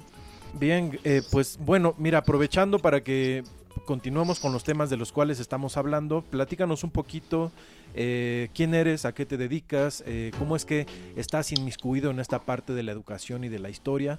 Adelante, Gabriel. Bueno, pues primero eh, agradecer la, invitación, especialmente a Emiliano, este, que te comentaba que no puede estar por cuestiones de salud, al cual le envío un abrazo. Bueno, en cuestiones, a lo que me dedico básicamente es a dar clases. Eh, soy profesor de la Facultad de Filosofía y Letras en la carrera de Pedagogía. en la carrera de Pedagogía doy una, particularmente una clase eh, que lleva por título Didáctica, Didáctica 1 y 2. Y en el campo, digamos, de la ciencia de la historia, pues he tenido, digamos, la, la fortuna en años pasados de formar parte del cuerpo de profesores de la carrera en historia, eh, concretamente en el, Instituto Mora, en la línea de didáctica de la historia, que es ahí donde, digamos, particularmente tuve la oportunidad de conocer a Emiliano. Eh, tuve la oportunidad de darle alrededor de dos o tres generaciones, eh, clases, digamos, como muy generales en torno al tema de la didáctica, no, no tanto en, torno al tema de la didáctica de la historia, pero bueno, este, hay cosas de las que uno se va enterando ya digamos como temas en torno al tema de la enseñanza de la historia que uno le va entrando digamos como por, por debates que se dan en el contexto mismo de la clase, ¿no? Eh, actualmente eh, estudio el doctorado en pedagogía y bueno, eso es todo. Muy bien, Gabriel, pues bienvenido aquí a los micrófonos de Interruptus Radio. Yo creo que con tu experiencia y tu conocimiento eh, vamos a poder complementar esta parte que antes de las cápsulas yo les, les pedía que pasáramos a esa parte, ¿no? ¿Quiénes son nuestros estudiantes? ¿En qué contexto de la Ciudad de México, la zona metropolitana de la Ciudad de México damos, damos clase también para poder entender un poco eh, pues qué posibilidades vamos a tener durante nuestra práctica docente de poder echar mano de estas estrategias didácticas, ¿no? de los recursos eh, digitales y que nos van a ir llevando justamente a la última parte de este programa que va a dedicarse a pues qué pasó con este salto a la, a la educación en línea en este momento de la, de la, de la pandemia y cómo la era digital también pues nos permite y al mismo tiempo nos presenta ciertas problemáticas en nuestra práctica docente. Así que nuevamente, eh, quien quiera, no sé si Sara por ahí quieras iniciar eh, pues con esta parte, ¿no? ¿Quiénes son tus alumnos? ¿De dónde vienen? ¿En qué zona de la ciudad estás? Y también creo que algo muy importante que podríamos compartir con quienes nos están escuchando es eh, pues cómo iniciamos a dar clases, ¿no? ¿Qué pasó con ese primer grupo, con esa, ese primer momento en el que eh, pues de pronto iniciamos ya con, una, con un curso en el cual pues seguramente muchos no estábamos preparados? Adelante, porfa. Eh, pues yo doy, bueno, yo, yo comencé a, dar clases apenas hace un año. No, no, no quiero hacerme publicidad, tengo un proyecto de divulgación de la historia y más que nada eh, lo que yo quería y la razón por la cual me animé a entrar en la docencia fue porque quería poder hacer con mi proyecto de divulgación de la historia eh, pues cosas que sirvieran como recursos didácticos para los profesores que están en las aulas y que dan clases de historia y que no siempre se atreven a dar el salto tecnológico como algunos de nosotros, ¿no? Porque sí nos da luego miedo, bueno, a mí me daba mucho miedo la compu y Photoshop y Final Cut y, pues ni modo, la tuve que entrar, ¿no? Entonces eh, comencé a dar clases, como ya les había comentado, en la preparatoria de La Salle, eh, la cual está aquí en la Ciudad de México, el campus Condesa, porque hay varios campus, hay un campus Nesa, hay un campus este, Ajusco que ahora está, y, yo entré a Campus Condesa. Yo soy, yo fui estudiante también en esa preparatoria, entonces también, pues la consentida de los profes, entonces algunos me recomendaron un poco para que pudiera entrar y, por eso también entré. Y, la verdad es que la población estudiantil de la preparatoria La Salle, aunque uno diría, ah, pues es una prepa privada, eh, pues que los alumnos pagan por, por ir y todo esto, eh, es una preparatoria que sí tiene una población sumamente diversa. Algunos eh, pues sí batallan mucho para pagar la colegiatura o tienen hasta una beca del 100% de la UNAM, como fue mi caso cuando yo estudié ahí. Y algunos pues están ahí porque pues porque querían este, más gente eh, y no estar en, lugares donde hubieran tan pocos estudiantes, ¿no?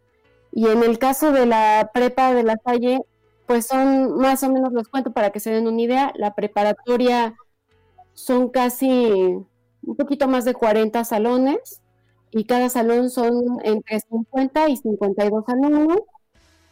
Entonces, eh, pues yo, yo a, ¿Ahí me escuchan? Es que... Sí, te escuchamos, te escuchamos bien. Ah, ok. Ok. Entonces yo, yo entré a dar clases allá y, pues yo la verdad venía con todos mis sueños depositados en una caja de voy a ser la mejor maestra de historia y les voy a enseñar de procesos y van a salir felices todos, ¿no?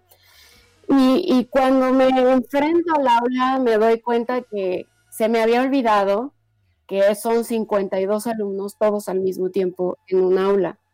Entonces eh, es, sumamente complicado, sobre todo porque traen hormonas, traen, este, traen también cosas en la cabeza para que aprenda historia si eso ya pasó y está obsoleto, para que me está enseñando esta señora aquí de historia.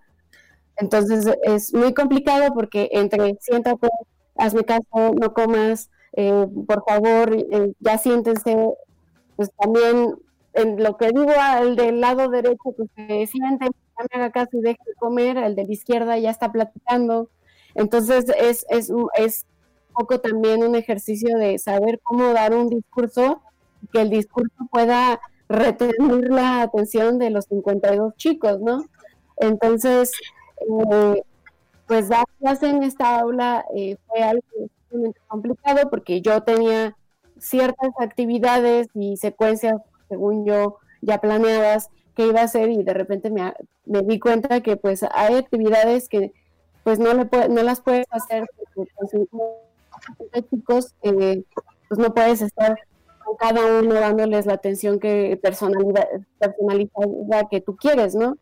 Entonces, eh, al final eh, me di cuenta que funcionaba mucho más trabajar con ellos en actividades más de grupo, eh, equipos, eh, en, los que ellos también se pudieran conocer más, que ellos comprendieran cómo, era la prepa. Y, esto eh, sí cambió bastante como que yo quería eh, dar la clase, pero ayudó muchísimo también a diseñar cosas nuevas. Y con este salto que tuvimos que dar con la cuarentena, justo yo, yo ya les yo ya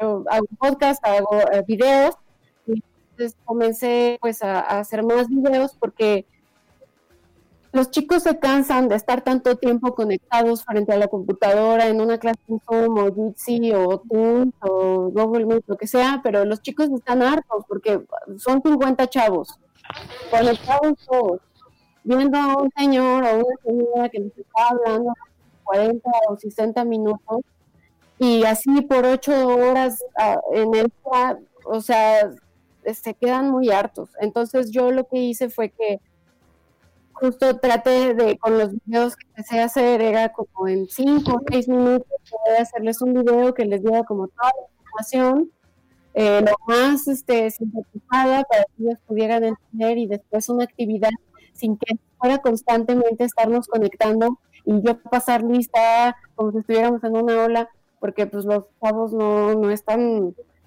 se cansan de estar en la pantalla, es más, se cansan de estar sentados, o sea, a mí, a mí me cansa estar sentada, me duele me, me, duele la cadera, ¿no? Entonces también yo sí les varias veces les ¿saben qué? Hoy nos vamos a conectarnos, les voy a mandar esto.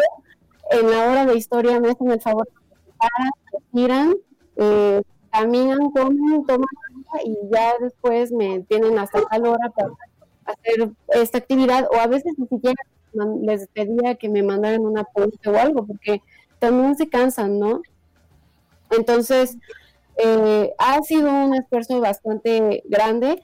Es diferente porque en, el caso cuando yo daba clases en, bueno, yo daba, yo también doy clases en, profesional, pero en una carrera de diseño y comunicación visual, es una carrera en línea, es distinto, ¿no? Es, distinta la dinámica con, los chicos de, la profesional a los chicos de educación media superior. Eh, pues, hay, o sea, también algunos profesores, y me acuerdo que con una compañera, me decía, es que parecía que tenemos que ser payasos, parecía que tenemos que venir disfrazados y entretenerlos. Y me lo decía a mí enojada, ¿no? De, ah, pues, pues yo no soy este, pues pera, ¿no? O, cosas así, ¿no? Y, y, y la verdad es que o sea, entiendo la molestia de algunos profesores que dicen como, pues yo por qué voy a hacerme su payaso para entretenerlos. No es de que nos hagamos payasos para entretenerlos, ¿no? Pero, pero sí creo que tiene que gustarte esto para también encontrar nuevas dinámicas y al final, pues un poco sí ser, este, no un payaso, pero sí una persona que les pueda dar de una manera más eh, divertida, relajada. también de manera apasionada, ¿no?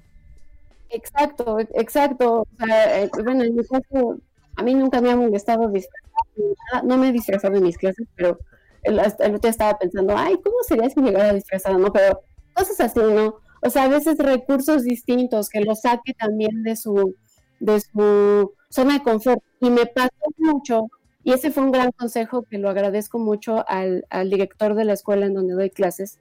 Me dijo, el peor maestro es el que tiene una corbata para el lunes otra corbata para el martes, otra corbata para el miércoles y una corbata para el jueves y el viernes. ¿Por qué? Porque al final el alumno va a saber qué vas a hacer, ¿no?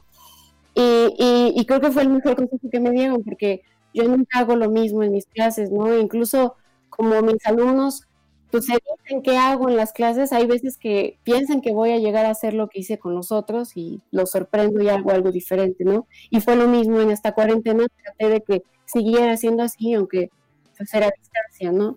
Perdón si me explayé demasiado.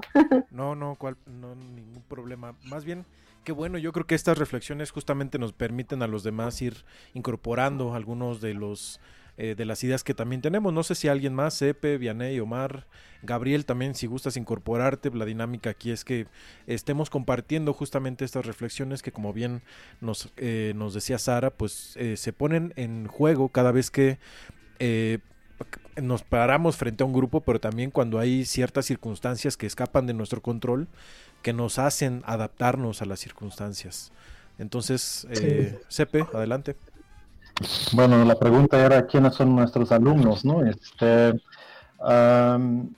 bueno, son muchas cosas, ¿no? Este, son muy diversos. En el caso del CCH, en primer lugar, uno tiene que revisar la historia del CCH. Y si uno ve un mapa de la Ciudad de México, especialmente en los años 70, los CCH fueron construidos en las fronteras entre el, Estado de México y la Ciudad de México, a diferencia de los, plantel, los planteles de la prepa.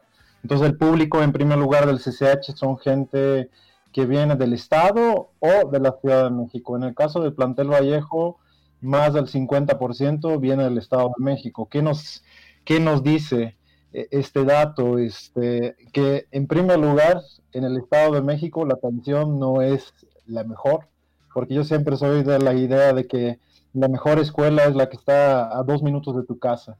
La realidad es que muchos alumnos viajan una hora, una hora y media, dos, hasta dos horas o hasta veces más hacia, hacia el plantel y eso define su, su realidad. Yo lo tomo en cuenta porque eh, un alumno que está cuatro horas en el transporte, pues obviamente no tiene el tiempo para dedicar mucho, uh, mucho, tarea, mucho tiempo a la tarea, ¿no? Este, se va a cansar bastante porque está seis horas en el plantel más cuatro horas en camino. Um, creo que como dato importante, los que ingresan a CCH, que son cada, cada ciclo 18.500 alumnos aproximadamente, como 85% son escuelas públicas. Uh, eso es un dato relevante. Uh, la mayoría entra en el CCH por la cuestión del pase reglamentado que ellos llaman el pase automático, ¿no? La idea es entrar en la, la carrera universitaria porque esto es como el objetivo. Aunque siento que es un objetivo que no todos los alumnos lo asuman como tal, como un, propósito personal. Muchos lo hacen porque es lo que quieren los padres. Porque antes entrar a la UNAM significaba movilidad social, significaba tener un acceso al mundo laboral, un, un trabajo estable, etcétera. Ahora la realidad es que esto en nuestro contexto político económico ya no es así.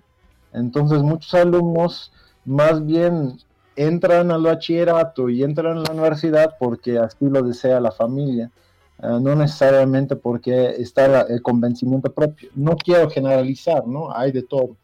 La, realidad es que hay mucha diversidad, eso le da una riqueza enorme al, al, Colegio de Ciencias y Humanidades, los alumnos se encuentran con otros mundos, con gente con gustos y culturas muy diferentes y esto creo que les enriquece mucho y eso hace que tienen que socializar, tienen que aceptar las diferencias.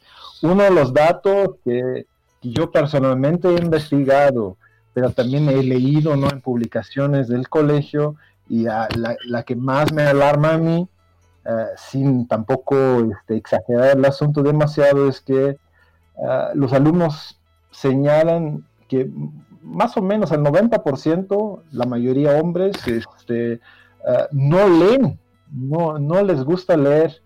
Y en una materia como historia es sumamente difícil, eh, porque si hay una cultura de la no lectura, crear este hábito en nuestro contexto donde hay una obligatoriedad, ¿no? La materia, la asignatura, pues no es tan fácil entonces, eso también, yo tengo un hijo de 11 años que casi cumple 12, que está en el último año de la primaria.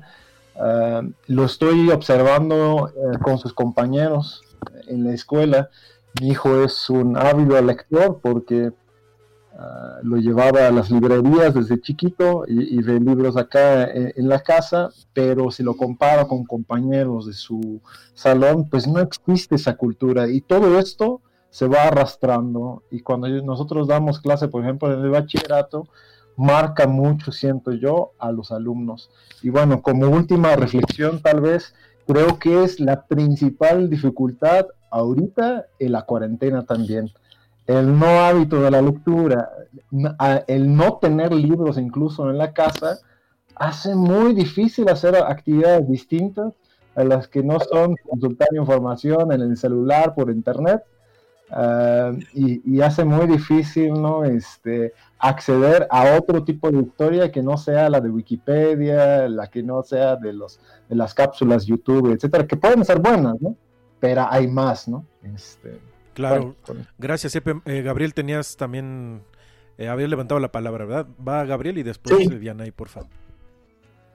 Sí, bueno, eh, a mí me parece que además de las reflexiones que he venido siguiendo desde que empezó el programa a las 10 con el tema de la enseñanza de la historia, ahora se le suma uno más que es el tema de la, de la educación, no, no, no de la educación a distancia, sino de la educación en el contexto de la pandemia, eso es, digamos, o en el contexto de una contingencia o, o en el contexto de una excepción, porque algo que ha demostrado no solamente en el plano de la salud, eh, ha venido, digamos, como a desnudar la propia eh, pandemia, tiene que ver con el tema de las desigualdades. Y en el caso de la educación es un tema más. O sea, digamos que la pandemia nos agarra con todas las precariedades este, a cuestas, incluyendo el tema de la salud y también el tema educativo. Y el tema, cuando uno habla de desigualdades en el tema educativo, podemos estar, digamos, como charlando en torno a todo lo que ustedes han compartido de manera muy rica en torno al tema de las desigualdades en el terreno de los eh, de las prácticas culturales, de lo, del, digamos, del capital cultural en términos generales,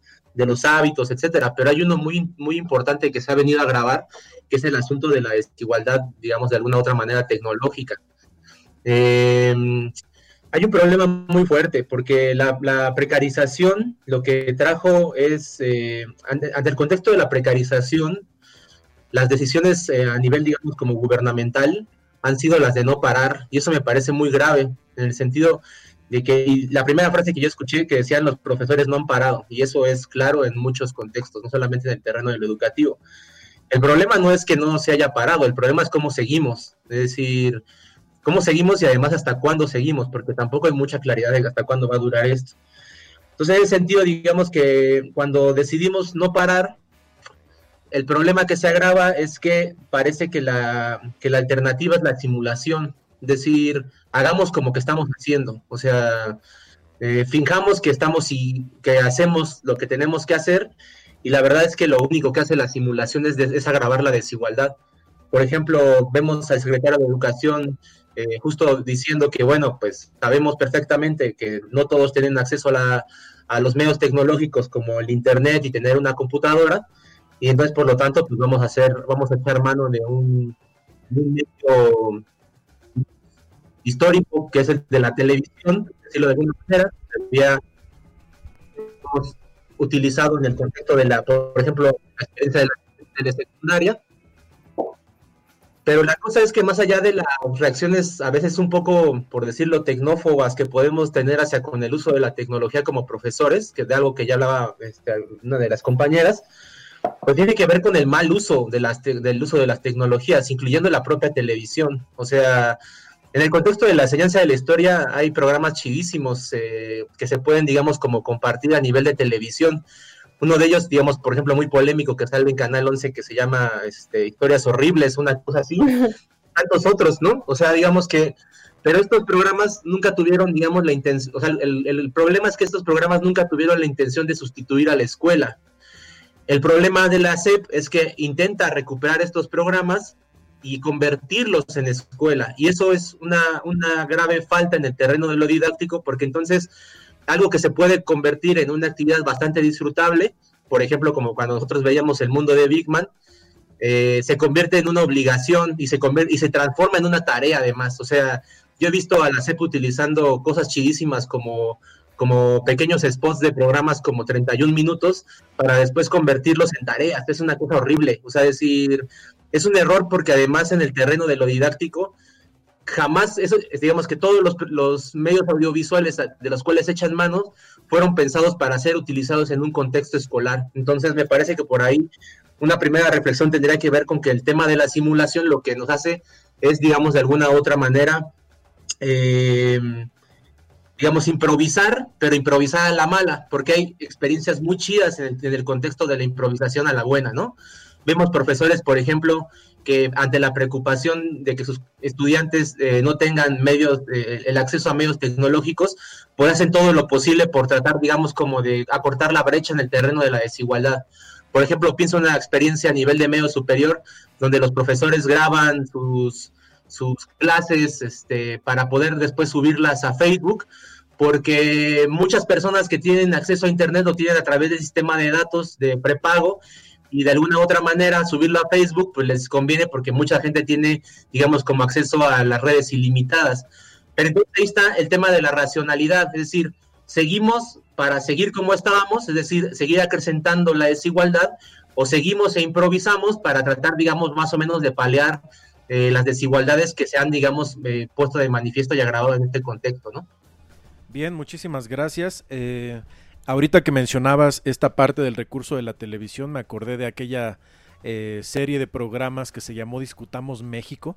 No sé si en algún momento estuvo pensado para que la gente los utilizara como recursos didácticos, pero pues no, obviamente no podría ser, por ejemplo, uno de esos grandes programas donde especialistas tan connotados a nivel nacional o internacional debatieron distintos temas, eh, pues la verdad es que no, no tiene una función eh, ni siquiera educativa ni de entretenimiento para mucha gente, inclusive aunque sea que pasaron en, en Canal 11, ¿no? En televisión abierta. Bueno, eh, Vianey, por favor, tú querías también comentar algo desde hace un momento.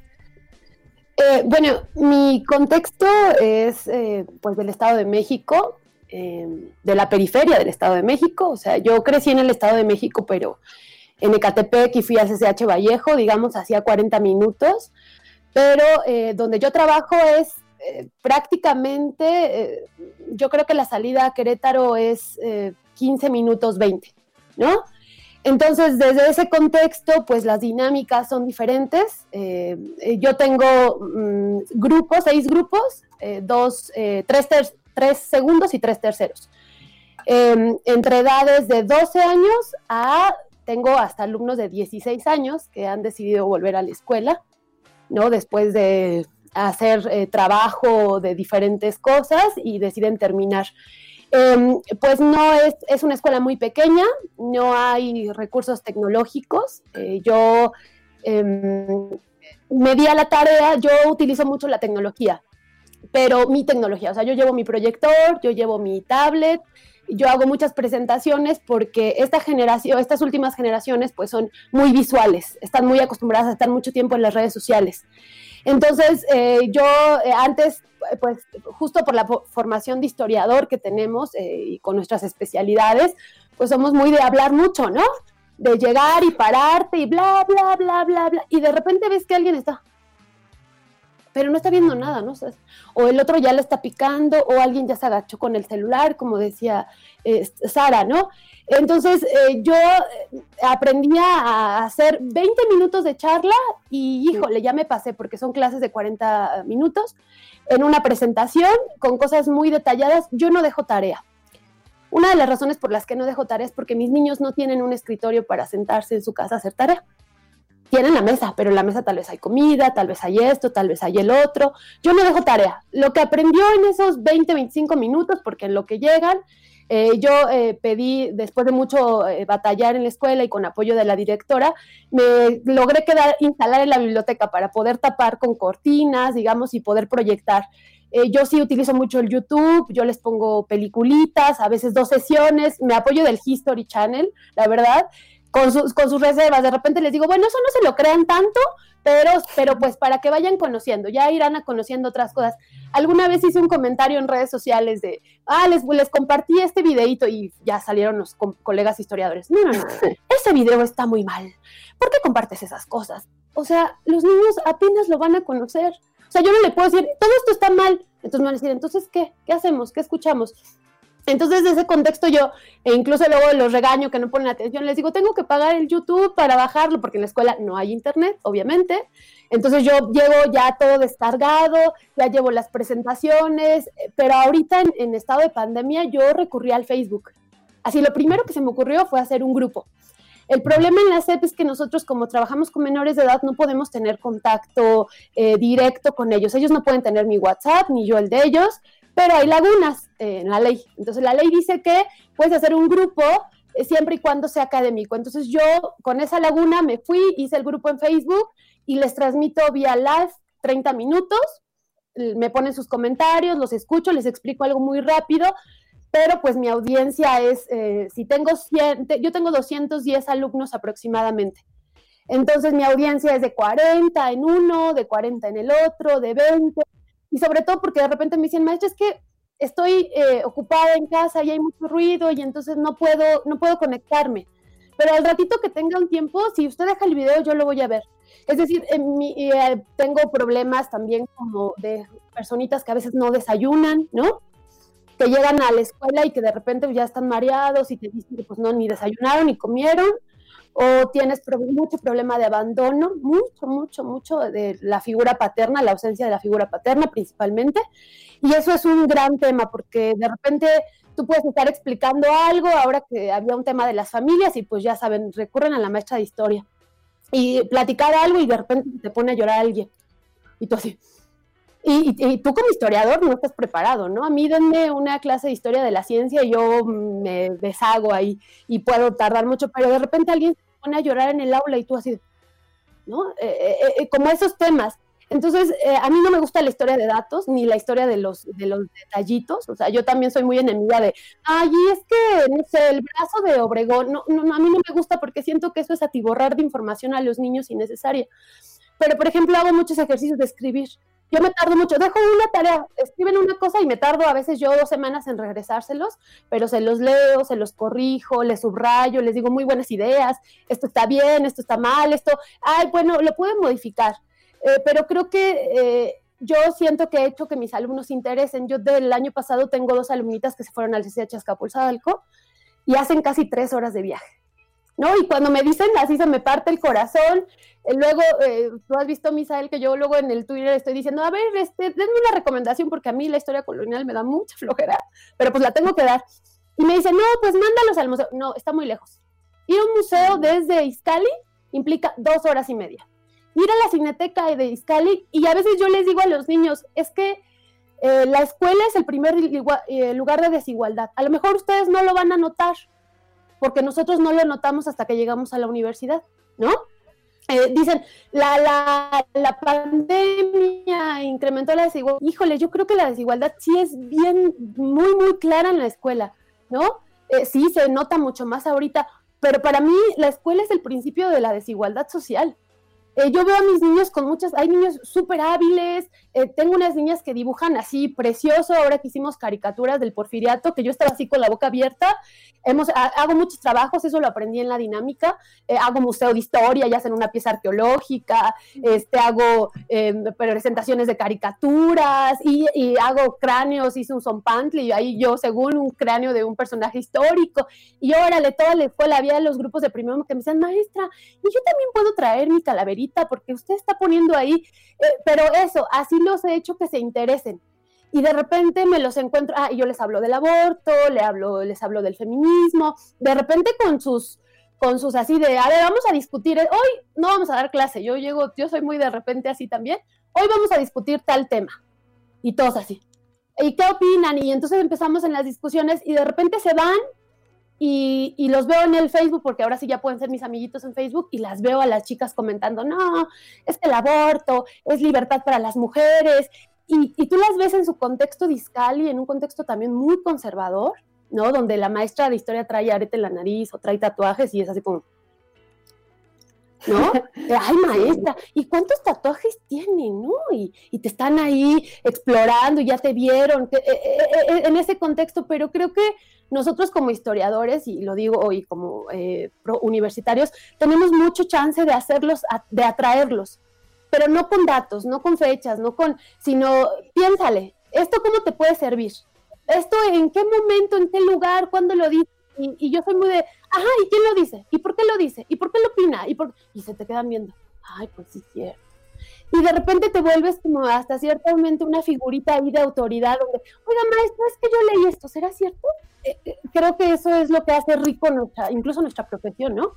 Pero bueno, bien, gracias. el micrófono. Y yo creo que también eh, las formas en cómo nosotros obviamente vamos compartiendo ese conocimiento histórico tiene mm, eh, obviamente que ver con el nivel académico en el cual estamos enseñando, ¿no? Eh, yo creo que por los mismos procesos de aprendizaje y los mismos procesos bioquímicos de los, de los estudiantes, eh, los temas, las formas de apreciación y de, adquisición del conocimiento, pues van a cambiar en buena medida a lo largo de sus vidas, obviamente, ¿no? Yo ahorita que tú eh, mencionabas esta parte, me, puse a, pensar en, en, ahorita te doy la palabra, Omar, eh, justamente me interesa mucho esta opinión tuya, también en, mis alumnos de, de, licenciatura, ¿no? Yo tengo alumnos de licenciatura en la ENA, que también es una escuela eh, en donde se ha visto ahora en, esta pandemia eh, mucha, mucho de la desigualdad eh, en la que están nuestros alumnos que son estudiantes de historia, no son chavos de bachillerato, de secundaria, y que uno como profesor pues también tiene que estar entendiendo este tipo de dinámicas. Muchos trabajan, muchos son de fuera de la ciudad, entonces ahorita tengo alumnos en Tamaulipas, en Morelos, en, Querétaro, ¿no? Entonces eso dificulta también la comunicación eh, por vía internet. Y bueno, a pensar en todo este tipo de cuestiones, eh, digamos que no se resuelve en el momento en que entramos a la carrera, ¿no? Sino que esto nos acompaña a lo largo de toda nuestra formación académica, inclusive cuando en muchas ocasiones ya estamos como estudiantes de posgrado recibiendo una beca, ¿no? Pareciera que la beca puede solucionarnos la vida, eh, la beca del posgrado, pero yo tengo compañeros y seguramente todos ustedes lo sabrán eh, compañeros que tienen hijos, ¿no? Y que la beca representa un, es, es el ingreso básico o el único ingreso de su familia. Entonces no es tampoco que vivamos holgados todos porque somos como los beneficiarios de este, em, em, de este beneficio que a veces se confunde con privilegio de las becas de CONACYT. Bueno, yo tengo aquí mi paréntesis para dar la palabra a Omar, eh, así que adelante, porfa. Pues en ese sentido, mi, experiencia va un poco hacia ese lado, concuerdo mucho con lo que dice Vianey, pero bueno, les platico desde el inicio más o menos para que vayamos agarrando cancha. Eh, yo nunca pensé ser docente, o sea, no se me había pasado por la cabeza ser docente de un nivel medio superior eh, por el ejercicio de la arqueología. Yo terminando la carrera, luego, luego ya tenía chamba en el INA y yo soy de la Ciudad de México, me fui a vivir al, estado de Morelos. Ahí estuve un buen rato en una población muy chiquitita, muy diferente, con dinámicas mucho más locales, muy encerrado. Y pues de repente que se acaba la chama. Y pues me tengo que regresar a la Ciudad de México. Y me regreso a la Ciudad de México pensando en pues qué voy a hacer. Por ahí agarré otra chamba en el INA, que de alguna manera son son periódicas y son temporales. Y por ahí, entre contactos, entre amigos, me dijeron, oye, salió un lugar en, en una escuela que si te avientas a dar clases de historia. Y pues bueno, pues como no había muchas opciones en ese momento, pues dije, bueno, pues ya, para, para los malos tiempos, buena cara. Y ahí, ahí, voy, ¿no? Pensando en, en, las clases de historia y me dijeron, son dos clases de historia, son Universal y la de México. Y bueno, eh, así como, como, estaba como estaban contando ustedes, pues en particular, y también para que vean lo de la experiencia de, la cultura olmeca, mi especialidad es del preclásico, justamente de la influencia olmeca. Bueno, el chiste es que eh, yo me especializo como en un pasado muy, muy, muy, muy remoto y de repente aviéntate este, la Guerra Fría, y la Segunda Guerra Mundial y la Revolución Mexicana.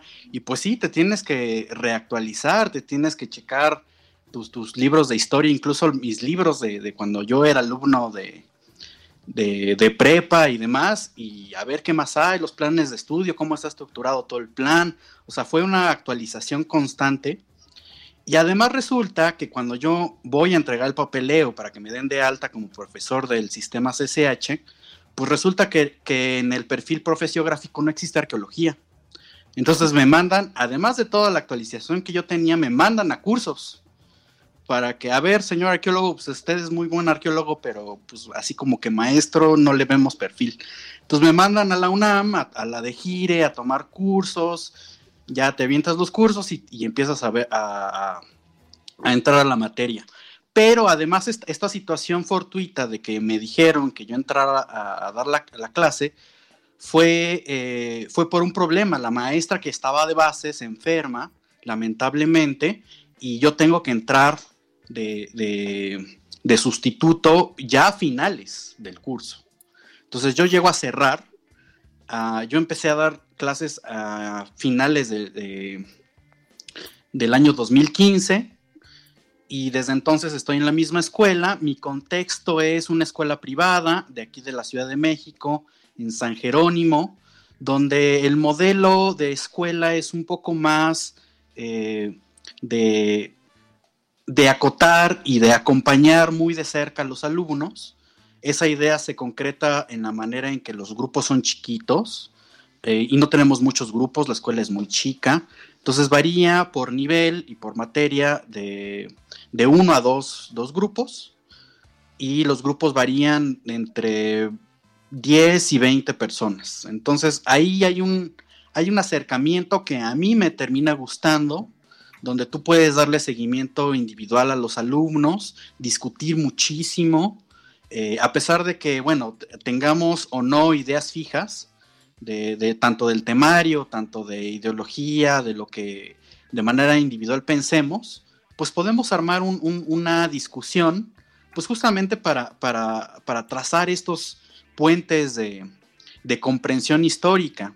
Y un poco esto, no tanto de la memorización, eh, aunque sí es importante, evidentemente es la base de todo conocimiento, pero de análisis de ese proceso. Y dentro de esa experiencia también eh, resulta que pues, en, realidad yo no soy historiador de formación, aunque sí va mucho de la mano con la, con la historia, la arqueología ve los procesos materiales de la historia. Entonces yo dije, pues ¿cómo le hago? Mis experiencias particulares iban en dos ejes. La primera es que desde muy pequeño había sido guía de turistas, eh, antes incluso de entrar a la carrera de arqueología, y pues es un, es un contexto informal, donde no es tanto educativo, tienes que entretener, tienes que, que, hacer una serie de dinámicas distintas, pero estás transmitiendo un conocimiento particular. Y por otro lado, también llegué a dar clases en la Escuela Nacional de Antropología e Historia, que pues es el contexto profesional de licenciatura en arqueología. Entonces dije, bueno, ¿cómo le hago? Entonces, así como, como viene también me gusta meter en mis clases una parte del procesamiento material de la historia. Y entonces, miren, traigo aquí justamente, eh, pues meto este tipo de cosas, como pensar en, en, concreto o materializar la historia. O sea, imagínense, chavos, cómo es que esto estuvo en la NAU de China y qué implica ese proceso comercial en tal periodo, no sé qué, la manufactura, las técnicas, económica, social, culturalmente. Entonces, es como meter esto y utilizar mi propia, eh, mi propia preparación dentro de esta comprensión histórica para pues, dimensionar de diferentes maneras. A mí también me gusta utilizar muchos recursos digitales. Le he entrado mucho a, utilizar videos de YouTube eh, o incluso hasta podcast. De hecho, utilizo algunos de los materiales de Sara porque en efecto, creo que uno de los problemas que tenemos actualmente es que la dinámica social es sumamente efímera. Entonces tú tienes que atrapar el interés de los alumnos en tres segundos y si no ya los perdiste y además son muy visuales, entonces tienes que estar buscando fotos bonitas, videos bonitos que, que, que sirvan para o que tengan una función particular en lo que vas a explicar. No agarrar, porque evidentemente quizá uno de los problemas de la modernidad es que eh, antes había dos o tres libros de historia dentro del compendio del tema, de los temarios de historia, pero ahora ya agarras YouTube, Historia Universal y encuentras 20 videos. Entonces, ¿cuál escoges? Y te tienes y tú como, como maestro pues, tienes que ver todos para ver cuál, a cuál le tiras. Y el, que te acomode en tiempo o, eh, o en formato, etcétera. Entonces, incluso es hasta de bajarlo y editarlo un poco, ponerlo en una presentación o sea, ir acomodando esos, esos, recursos que tú, que tú tienes y que vas a ir generando también, porque de alguna manera no, no, es una no es una práctica, estática, tú, propio, tú, tú mismo tienes que generar tus propios recursos y eso es bien, importante. Te vas haciendo una biblioteca de varios recursos como, como este objeto que pues es, algo de acumulación que yo he generado con siendo arqueólogo, pero, pero me ha servido para hacer una caja didáctica y así ahí, ahí, ahí, la vamos llevando en ese sentido. Bien, y yo creo que eh, la particularidad que tenemos también nosotros en este compartir experiencias es que eh, estamos acostumbrados en cierta medida a que nuestras clases de historia eh, están muy por encima, digamos, de, o, en los procesos muy generales y vistos desde la Ciudad de México o desde el centro de México, ¿no? Eh, qué pasa con las personas que, dan clases, en donde además de historia de México tienen que dar la, asignatura de, procesos regionales, me parece que se llama así, eh, que son asignaturas que en, los sistemas educativos estatales se dan para que aprendan también la historia de sus propios estados, ¿no? Eh, mucho justamente de esta forma en que nosotros estudiamos y enseñamos la historia tiene que ver con la propia visión de la historia que se construye desde la institución, y también desde nuestras propias formaciones como historiadores, arqueólogos, historiadores, eh, mucho, y además también en cómo nosotros nos encontramos con nuestros pares, ¿no? ustedes lo sabrán, eh, en muchas ocasiones nosotros como historiadores compartimos espacios con sociólogos, eh, con abogados, ¿no? Es muy común que también la asignatura de historia se le da pues casi a cualquiera, ¿no? Es así como, ah, pues eres abogado, vente, eh, también puedes dar clases de historia, está en el perfil profesiográfico, ¿no? O de relaciones internacionales, sociólogos, lo cual no quiere decir... Excepto arqueólogos. Excepto arqueólogos, claro, ¿no? o etnohistoriadores. Pero tiene mucho que ver. Ya, ya métanos en el perfil, por favor, CEP y UNAM. En la UNAM sí estás, de hecho los arqueólogos pueden dar clases de antropología y de historia, afortunadamente. Eh, bueno, en el CCH, ¿no? Pero justamente eso yo creo que nos pone también en una perspectiva de, de, reconocernos a nosotros en el medio profesional como historiadores o arqueólogos, en tu caso Omar, frente a otros, ¿no? Y cómo compartir a veces los conocimientos con nuestros compañeros profesores puede ser problemático eh, o nos puede enfrentar incluso en, en, muchas ocasiones de manera personal con otros profesores que no, que no, digamos que no asumen. Eh, que no, no, conocen, ¿no? Como no son historiadores, en muchas ocasiones su formación no les permite dar la materia de historia eh, digamos, con esta visión de proceso, con una serie de contenidos teóricos, metodológicos, con los cuales nosotros, pues sí aprendimos en cierta manera, ¿no? Eh, si quieren, vamos para ya ir cerrando esta parte o esta emisión, que el tiempo siempre se va volando como en nuestras clases, ¿no? Eh, preparamos una clase bien bonita de dos horas y de pronto volteamos a ver el reloj y ya pasó hora y media y apenas estamos terminando la introducción.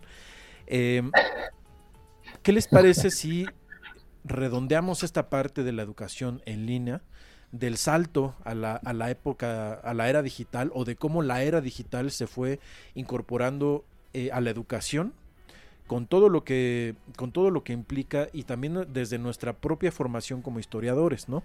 En muchas ocasiones lo platicamos con colegas, ¿no? Que ya no es necesario a lo mejor ir a archivo, ¿no? porque tenemos la posibilidad de que el archivo lo podemos ver en nuestras computadoras, cómodamente en nuestra casa, y eso desde la digitalidad cambia mucho la percepción en la cual tenemos eh, digamos como la apreciación de los documentos y el contacto que tenemos con los objetos materiales o los documentos o este tipo de cosas, ¿no?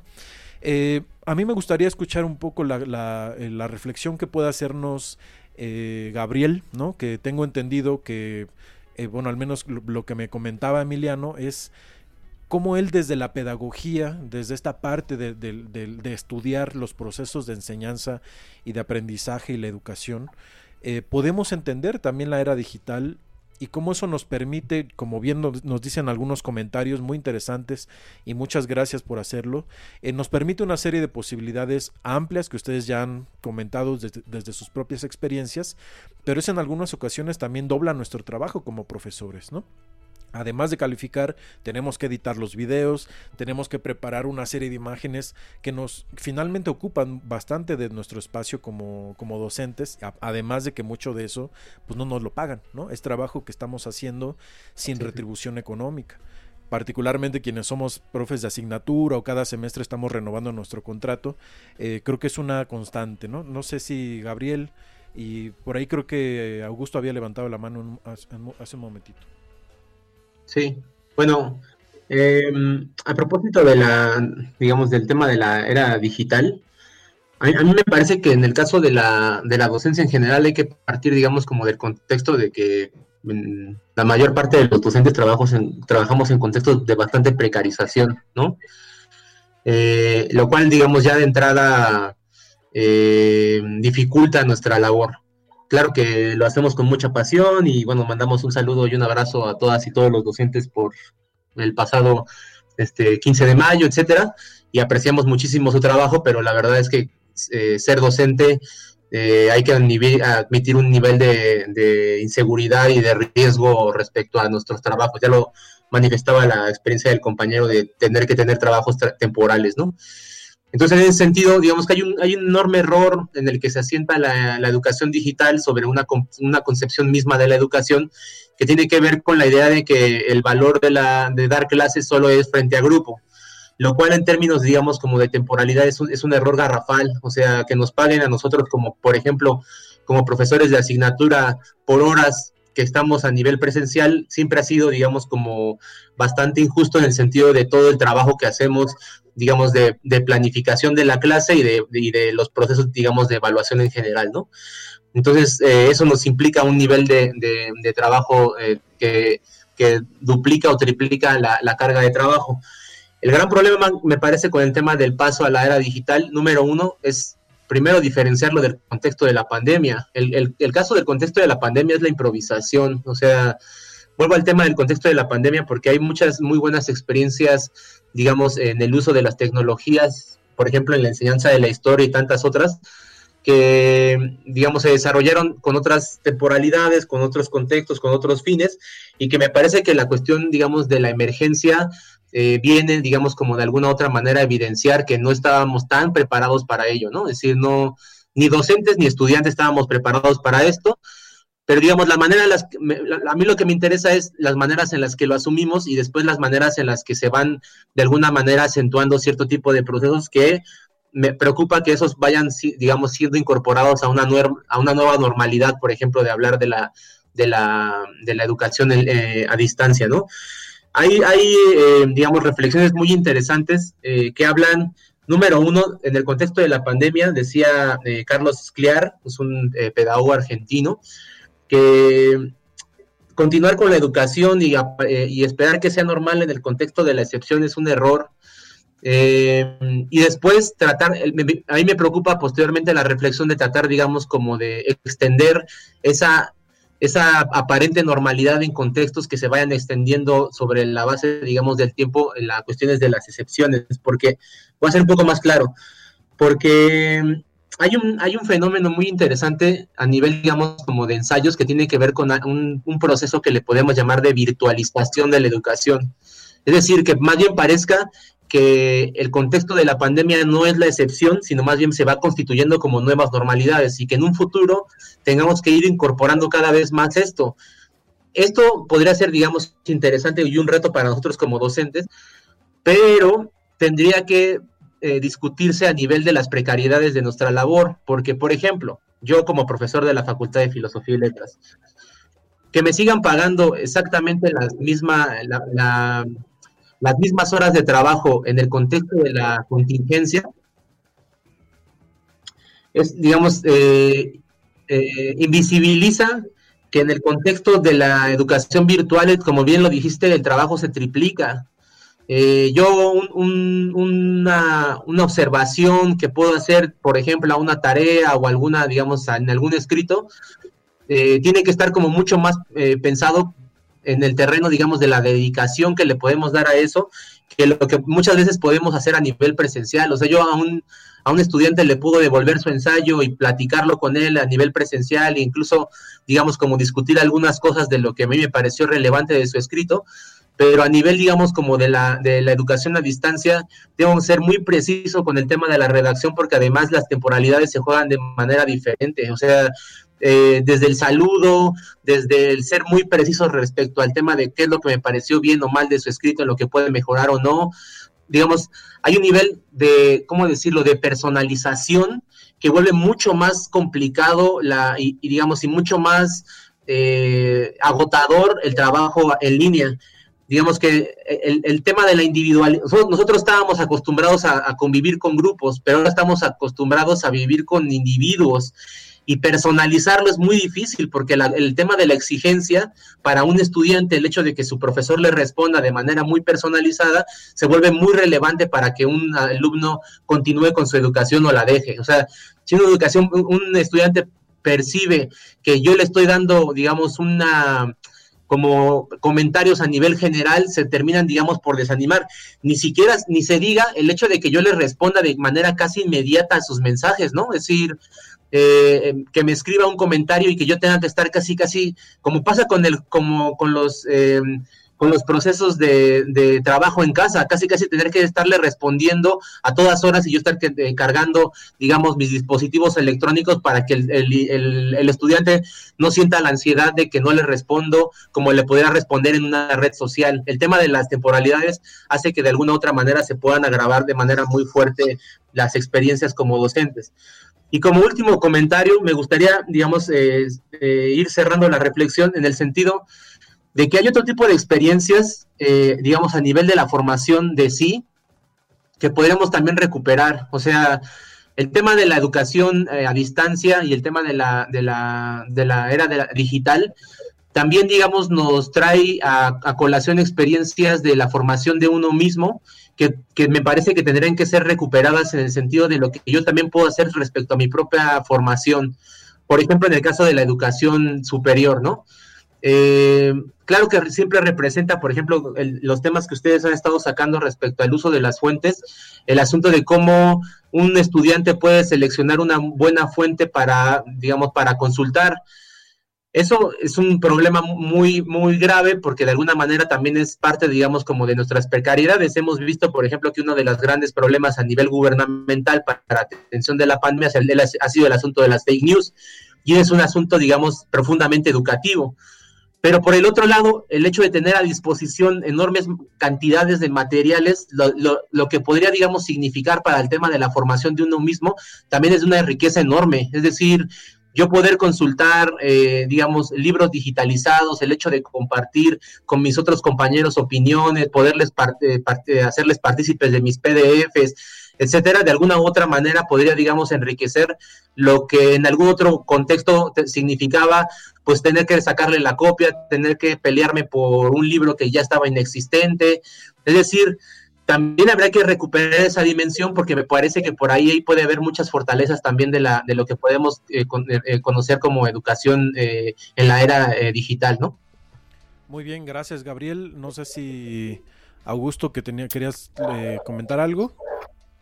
Este, pues sí, Misael, yo quería comentarles algo y quería retomar un poco la reflexión que planteamos casi en la mitad del programa sobre discutir en torno a qué clase de estudiantes tenemos, ¿no? En nuestras aulas de clase. O sea, yo podría decir que en el lugar en el que yo me encuentro, pues es, una, es un sector estudiantil bastante privilegiado, sobre todo porque se encuentran con todos los materiales posibles para la enseñanza de la historia.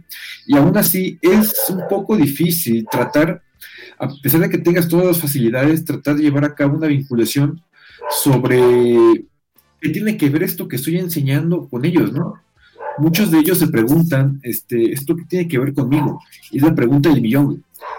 ¿Esto qué tiene que ver con ustedes? ¿Por qué estamos aquí en ese salón de clases? ¿Y cómo puedo vincular esta realidad política que estamos viviendo en la actualidad con la historia? Y yo creo que en el momento en el que regresemos, va a ser muy importante cuestionarnos a nosotros y a nuestros mismos estudiantes cómo nos está afectando esta cuestión del coronavirus y esta cuestión del confinamiento y esta cuestión de la economía con, con el, con el presente y cómo esto, y cómo la historia incluso desde esta cuestión presentista, cómo puede llegarnos a, o sea, explicar la realidad actual desde el pasado, ¿no? Yo creo que la situación actual nos va a dar mucho material para el momento en el que podamos regresar a clases y hacer una discusión mucho más nutrida sobre los temas que estamos viviendo actualmente, porque obviamente el historiador y sobre todo eso, la postura política que tenemos en nuestras aulas no la podemos dejar de lado. Obviamente, todos como maestros tiramos línea y tiramos línea muy cabrón, porque sabemos que esto, que esto, digamos, no nos podemos vincular de esta realidad, de este presente, y yo creo que es importante. A mí, desde mi perspectiva, yo pienso que si no tiro línea en mis clases, obviamente, tratando de ser crítico, no estoy dando una buena clase de historia. Porque sobre todo, darle clase a un sector tan privilegiado tengo que hacerlos, casi casi mi responsabilidad como individuo, tirar línea, casi casi tirar el marxismo hasta, hasta más no poder. Y sobre todo en esa situación en la que son, de la que son mis estudiantes, ¿no? Económicamente. ¿Qué tal que tienes que, que tienes alumnos cuyos padres son militantes del Partido Acción Nacional y van a decir que estás ideologizando su proceso educativo. sí, o sea, tengo alumnos que son hijos de secretarios de Estado, por ejemplo. Y obviamente ahí ya pueden topar el tipo pues, de privilegio ¿no? que hay. Y obviamente, pues, ¿cómo no, no tirar línea de pues, ¿qué, qué pedo con el neoliberalismo? Vamos a ver, todos estamos aquí, estamos así, por, así, así, así. O sea, incluso el plan, eh, la preparatoria abierta, o sea, porque son clases personalizadas, pero es para que los chavos este, hagan exámenes de preparatoria abierta, pero como les comentaba, estos planes de estudio, este, muchos se vinculan, por ejemplo, bueno, muchos, estos planes de estudio de la prepa abierta son de los años 70. Imagínense un plan de estudio de, en pleno 2018 con, o sea, con enseñar historia desde hace 40 años. O sea, usted nada más plantéenselo, es casi casi, aquí el, libro de texto de, de la CEP ni siquiera, ya, ni siquiera plantea ya los años 90, porque esas ni siquiera llegaron hasta ahí, por ejemplo. Estamos enseñando historia incluso desde la Guerra Fría. Y obviamente, ¿cómo no tirar línea? ¿Qué es el capitalismo, chavo? ¿Qué es el comunismo? A ver, a ver, a ver. Obviamente, ¿qué es el, y qué es el imperialismo también, ¿no? la verdad es una, para mí es una cuestión bastante divertida tirar, tirar en mis clases porque obviamente siento que estoy, no, o sea, no soy, soy corresponsable con mi vocación también. Pues... Y perdóname por explayarme un poco, pero pues sí, o sea, es, es divertido, la verdad, yo me divierto mucho en mis clases. Eh, sobre todo yo con, creo... el sector, con, el sector, de alumnos que tengo y sí, es muy divertido. Sí, también creo que eso depende mucho de la institución, no solo del nivel, sino también de la institución. Hay escuelas, que creo que eso sucede sobre todo en las escuelas privadas, en donde hay mucha vigilancia institucional hacia la forma en la que se están dando los contenidos. Yo, por ejemplo, por ahí en alguna ocasión hice una entrevista para dar una dar clases en una secundaria judía ortodoxa. Yo ni sabía, la verdad, yo llegué como sin fuera cualquier escuela. Y lo primero que me dijeron, pues, es que ellos controlan los contenidos. No se puede hablar, por ejemplo, de religión, de ninguna otra religión que no sea la suya. En historia, por ejemplo, no se podían tocar temas de los dioses prehispánicos. O sea, tenías que dar el tema sin mencionar sus deidades. Entonces, hay un, hay un control que se los permite la propia SEP porque hay un porcentaje de contenidos que tienen que llenar, pero además estamos en un sistema que, en que en general hay privilegios y hay escuelas privadas que haciendo uso de estos privilegios, pues acomodan los contenidos dependiendo de sus eh, propias pautas ideológicas. Entonces, yo creo que ya en el ejercicio docente también tiene que ver con eso el hecho de que el profesor pueda poner su perspectiva política en los contenidos. Teníamos un comentario de Omar y nada más les voy comentando que ya estamos prácticamente sobre el tiempo. Entonces hay que ser breves y para que vayan pensándole en un cierre, algo que quisieran comentarnos para cerrar su participación y la emisión de hoy, como una reflexión final. Entonces, Omar, tienes la palabra. Ya se nos van acumulando los temas, pero ahí les va. Eh, primero, estoy muy de acuerdo con, con Gabriel, porque creo que eh, sobrevalorábamos el home office, pero ahora que nos ha tocado estar en, casa, quizá sí es trabajar un poco, eh, preparar más materiales y, esta, esta parte de la personalización donde tienes que estar en contacto con el alumno, eh, pues hay que, habría que tener cuidado con eso personal y particularmente en, mi escuela lo han manejado como en horarios, como de ocupa tu horario de clase para que no te vuelvas loco. Y pues también, ¿no? Con, el propio ambiente de estar lidiando de que a lo mejor tienes atrás el teléfono que suena, el, perro, el gato, etcétera, ¿no? Entonces, bueno, es un poco eso. Y, yo creo, yo sí creo, y también estoy de acuerdo con, con, con Augusto, en que la historia es ideológica.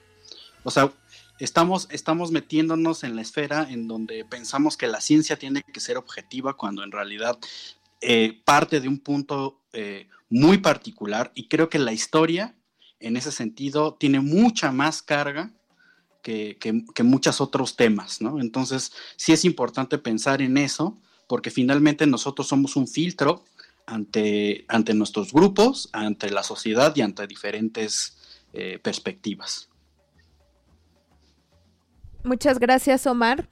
Y pues ciertamente sí, aunque se escandalice mucha gente, pues efectivamente en la historia eh, viene cargada de ideología, tan es así que lo que se enseña es la historia liberal de Occidente y es algo que tiene que ver con el propio proceso político de la formación de los estados nacionales y es algo que no podemos perder de vista. Eh, ahora viendo a las críticas muy baratas que se hacen hacia la historia oficial o llamada oficial, también suele simplificar mucho la forma en la que se han desarrollado esos contenidos. Y bueno, tenemos por otra parte eh, medios de comunicación en los que la historia es un conocimiento muy rentable, en donde se convierte como un contenido de entretenimiento más. Entonces, como que peleamos con todo eso, ¿no? Cómo otorgar esos conocimientos cuando tienes esas versiones del pasado. Y bueno, creo que podemos ya ir cerrando. Yo les pediría a cada uno y una de ustedes que por favor nos den una reflexión final, algo con lo que les gustaría cerrar. También quiero comentarles que eh, tenemos bastantes comentarios, tanto en eh, Facebook como en YouTube. Mucha gente eh, pues estuvo atenta al programa de hoy y desafortunadamente pues no nos va a dar tiempo de leer los comentarios, pero muchas gracias por eh, pues también entrarle al debate de esta otra forma que es a través de sus participaciones online. Entonces, pues les parece bien si vamos cerrando, creo que podemos comenzar con Sara eh, para que nos, nos des una reflexión final, algo con lo que te gustaría cerrar de todos los temas que platicamos en esta emisión. Sí, eh, perdón si se escucha, está una trompeta aquí afuera tocando el cielito lindo, entonces si llega a meterse, lo siento. este, pues miren, básicamente yo creo que, o yo espero que em, después de la pandemia, sobre todo, quede claro para, eh, no sé si el gobierno o algunas instituciones que es necesario eh, reducir la brecha de desigualdad en lo que respecta con el acceso a, Internet sobre todo. Y también creo que eh, pues muchas veces nos hace reflexionar como docentes sobre cuál es nuestro lugar y eh, hasta dónde podemos dar clase y no, por ejemplo, pienso en, quienes no, mm, profesores que no tienen internet, no pueden dar clase es como, no sé, yo vi en Facebook hace poco que una maestra iba a las casas de sus alumnos y les dejaba un paquetito con varias actividades para los alumnos que no tenían internet, ¿no? Entonces, también hace hablar de, otras eh, circunstancias de lo que es la docencia, no solo en la historia, sino en general, ¿no?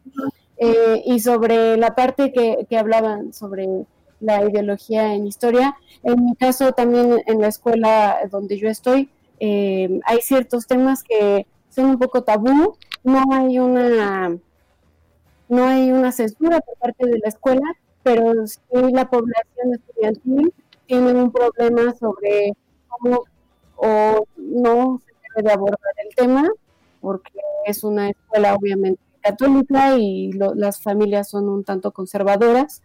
Y finalmente creo que eh, creo que sí, eh, por lo que todos nosotros estuvimos platicando, eh, había una maestra cuando yo estudié la carrera, Genevieve Galán, hablaba acerca de este giro eh, tecnológico, ¿no? Eh, que, ya existía el giro historiográfico, bueno, el giro lingüístico, el giro historiográfico y creo que ahora es el, giro tecnológico. Creo que poco a poco como historiadores nos estamos acercando también a que los alumnos y, nosotros mismos eh, comencemos a sintetizar y aprender desde estas nuevas este, tecnologías de la información y la comunicación.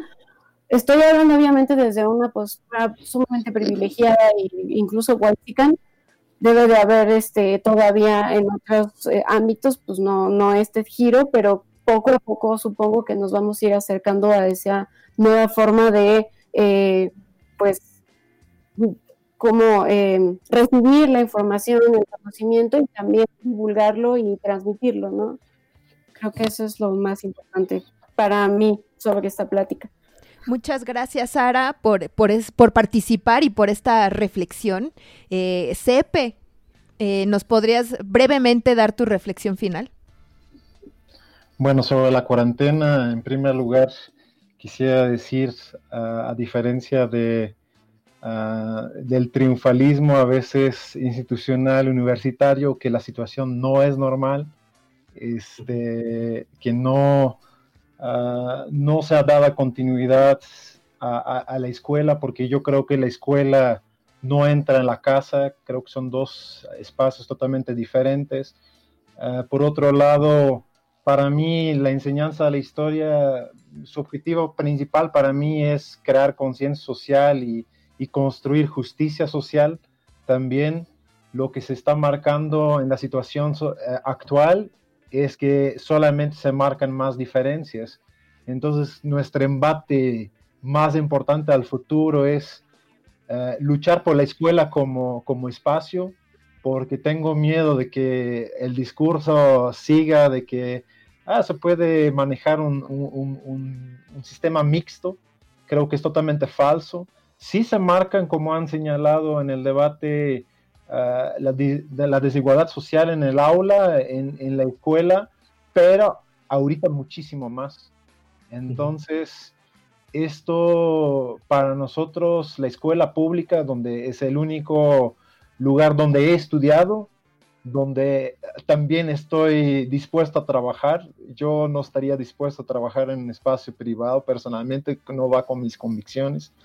Em, es que luchar por ello, ¿no? Este, y, creo que tenemos mucha tarea y creo que los, los alumnos se, se, han dado cuenta de muchas de esas cosas porque se dan cuenta de cómo no ha habido para todos acceso a la salud, es algo que ven de manera muy concreta. Em, no todo el mundo tiene acceso a los medios, entonces están viviendo ahorita momento donde están viendo muchísimos males del neoliberalismo, por ejemplo. Y esto a mí me ha llamado la atención que sí les interesa. Yo, por ejemplo, sí hice actividades con mis alumnos en Classroom eh, durante estas semanas, pero no con ese sentido de, que estamos en la normalidad, solamente pues para que también estén pensando en otra cosa, que estén haciendo otras cosas. Yo propuse actividades con ver películas, con escuchar canciones, analizar algunas canciones, cosas así, cosas más light. Eh, no para hacerlo nada más light por ser divertido, pero también para pasar el rato un poco mejor, porque no ha sido nuestro mejor momento de la historia, creo, para todos nosotros. Bueno, esa sería mi reflexión final.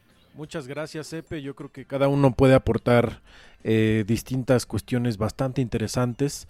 Eh, Vianey, por favor, si gustas compartirnos esta reflexión final tuya. Eh, bueno, pues yo creo que dos cosas quiero decir. Una, primero que, que no se habló mucho en el programa fue pues la precariedad laboral de nuestros colegas, de la mayoría de nuestros colegas. Eh, yo me siento muy afortunada haber podido haber hecho el examen y entrar a la educación pública con mucho miedo, porque era secundaria y por todos los tabús que hay alrededor de ello. Pero me he dado cuenta, escucho a los amigos, los leo en redes, los colegas con sus em, contratos tambaleando, no saben si van a regresar a, trabajar o no. Y finalmente, pues que somos muy importantes dentro del, orden social, ¿no? Dentro del sistema social, somos muy importantes. Porque bien es cierto, estamos tambaleando en muchos de ellos con sus pagos, todo lo demás, hay quien le recortaron el sueldo, a nosotros eh, nos quitaron parte de nuestro bono del Día del Maestro por la situación, eh, y que fue una disposición mm, federal, no se sabe bien a bien, pero, toda, pero finalmente seguimos trabajando, eh, como decía el compañero, a todas horas, contestando mensajes. Y también me gustaría decirles que pues eh, es bien padre dar clases en educación básica. Em, yo sé que como, como universitarios estamos más acostumbrados a irnos a la prepa o a la universidad, pero yo les quiero decir que en, en educación básica formamos los ciudadanos.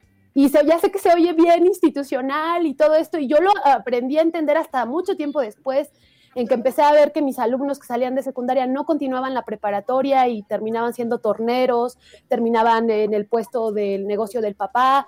pero ese alumno no porque no va a ir a la universidad no tiene derecho a tener una conciencia social, a ser reflexivo, a poder leer, igual va a ser, va a dedicarse a vender verduras y no tiene nada de malo, pero tiene que tener la misma capacidad de todos los demás y las posibilidades de reflexionar. Si nosotras como profesoras eh, con ciertas perspectivas de género vamos y les hablamos de la violencia, y no solo de la violencia contra las mujeres, sino dentro de las mismas masculinidades, pues los chavitos se te acercan y te dicen, maestra, es que yo no, no sé llorar, ¿no?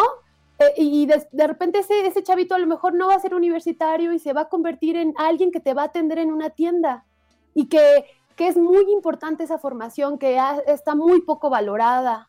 Yo siento que está muy desprestigiado la labor de los profesores y que la tenemos que, tenemos que tener muchísima más fuerza para valorarla, para reconocerla y, ahorita se vio.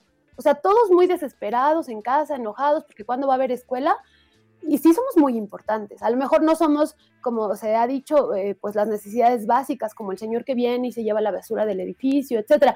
Pero nosotros estamos ahí, los chavos te escriben, te buscan, te preguntan, maestra, me siento así. Eh, creo que, también perderle el miedo a la educación básica. Yo sé que están las, formaciones de las normales y yo siempre lo he dicho, la escuela es un brazo del Estado, que no se nos olvide las normales son un brazo del Estado, que no se nos olvide tampoco, ¿no? No vamos a idealizar ni unas ni otras, ¿no? Las escuelas públicas son brazos del Estado. Pero no, pero a veces les digo en, broma a mis alumnos, la escuela es una cárcel, pero solo en esta cárcel pueden encontrar la libertad también. Porque se van a encontrar un loco, una loca, tres locas, cinco locos, que les van a decir un buen de cosas y que el mundo va a ser así, se va a abrir. O sea, y yo creo que sí hay que valorar mucho otra vez la, la educación básica, porque al final regresan y te dicen, ay, maestra, es que usted...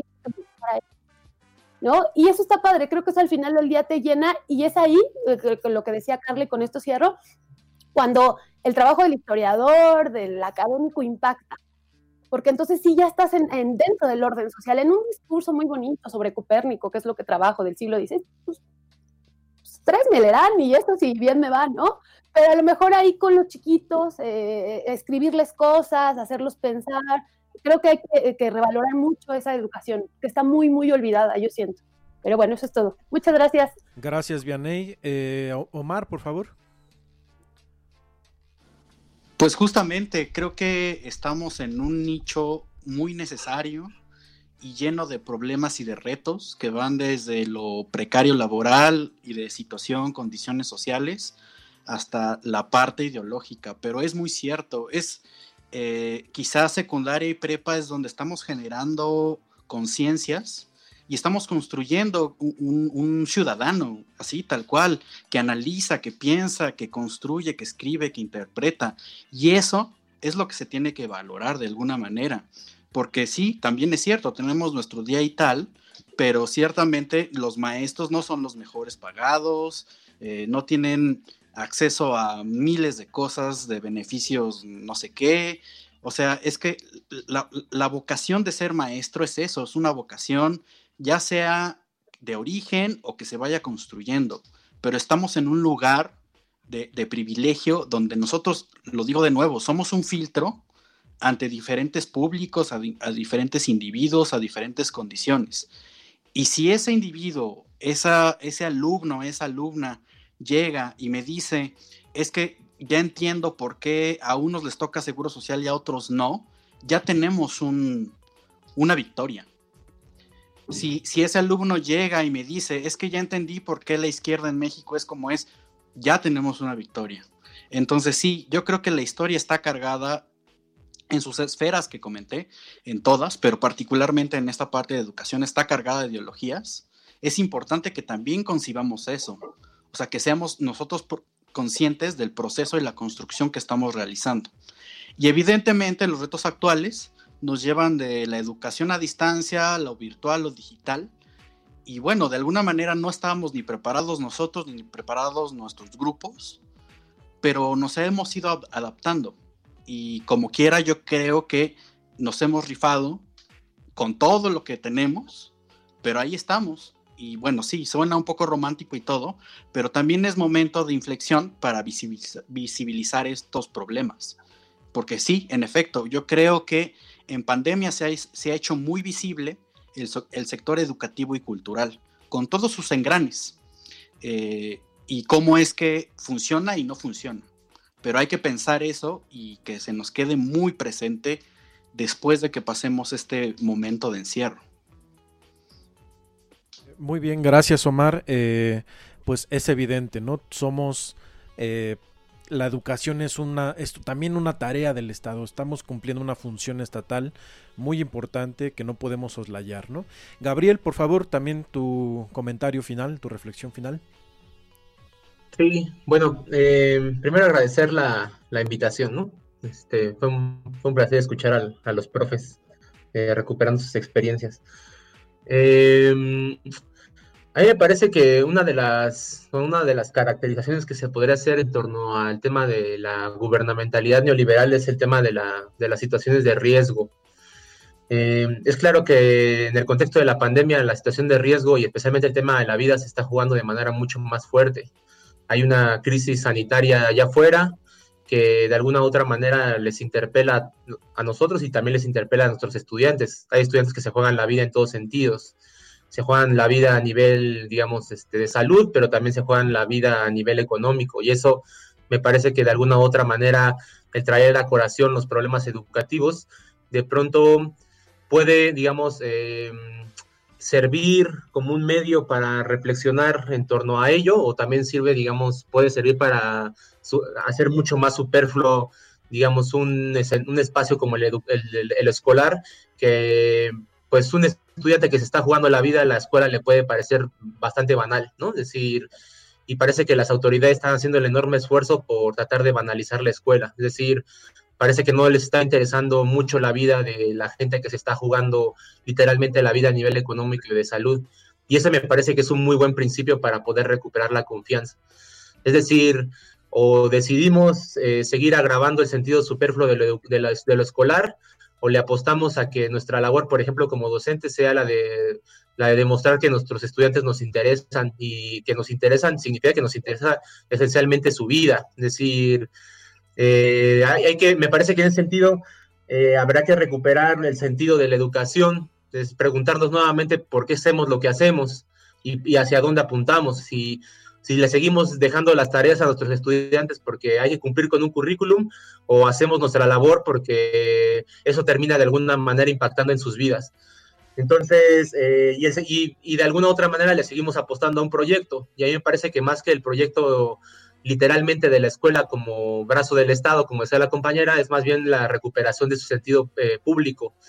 Para muchas y muchos estudiantes asistir a la escuela es escapar de contextos de violencia en sus casas, es escapar, digamos, de, lo que viven de manera cotidiana. Y, como decía bien muy bien la, compañera, me parece que se llama Vianney, eh, el hecho de que asistan a la escuela es encontrarse con unos locos que tienen una vocación que es la de enseñarles el mundo, eh, decirles este mundo es nuestro, eh, conócelo, eh, este mundo también es tuyo y también cuídalo y protégelo, ¿no? Entonces, recuperar el sentido público de la educación es, digamos, ensayar una serie de prácticas que intenten de alguna u otra manera transformar el espacio del escolar, no un espacio de, un espacio al servicio del mercado un espacio, digamos, como, como un brazo para la, eh, del Estado, sino más bien un sentido público que les recupera a ellos el sentido mismo, digamos, del cuidado de la, de la vida y de su vida en general, ¿no? Es decir, un espacio donde a ellos lo saque de, la, de lo cotidiano que puede ser muchas veces la violencia en sus casas,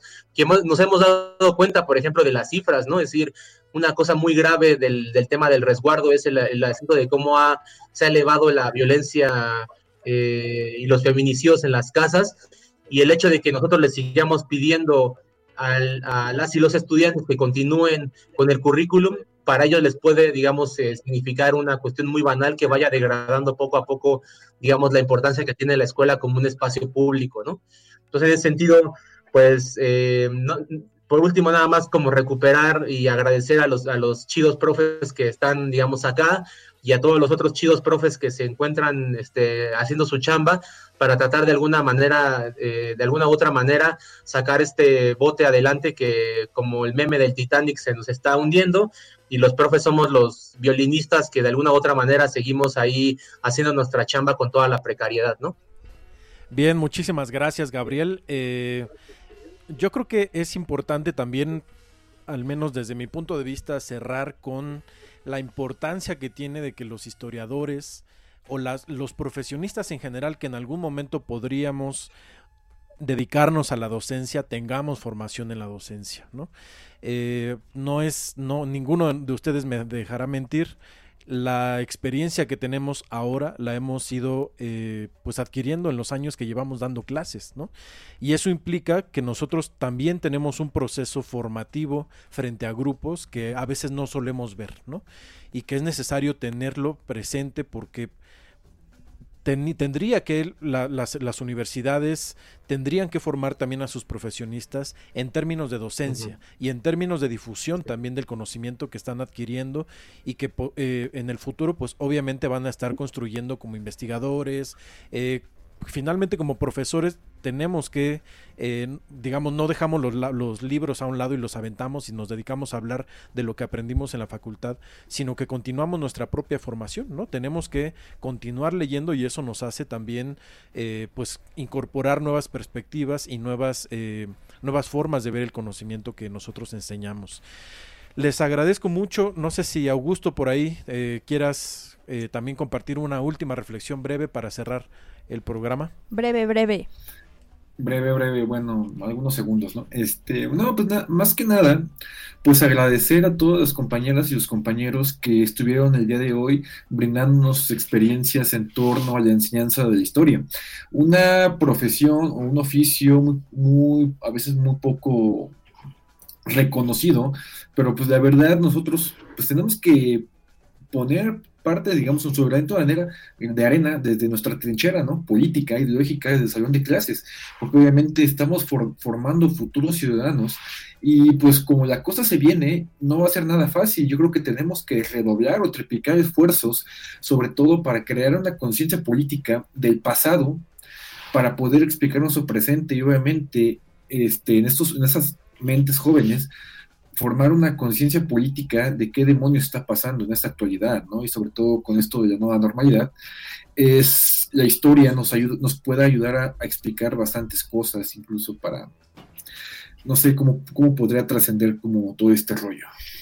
Yo creo que hay que redoblar y triplicar esfuerzos, compañeras y compañeros, porque la lucha no se acaba aquí, sino más bien empieza desde este momento.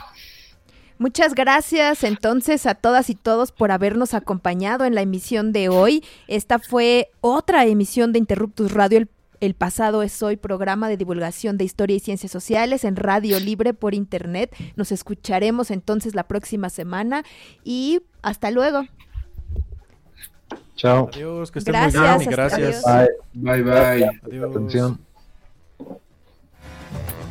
Se rifaron, compañeras y compañeros.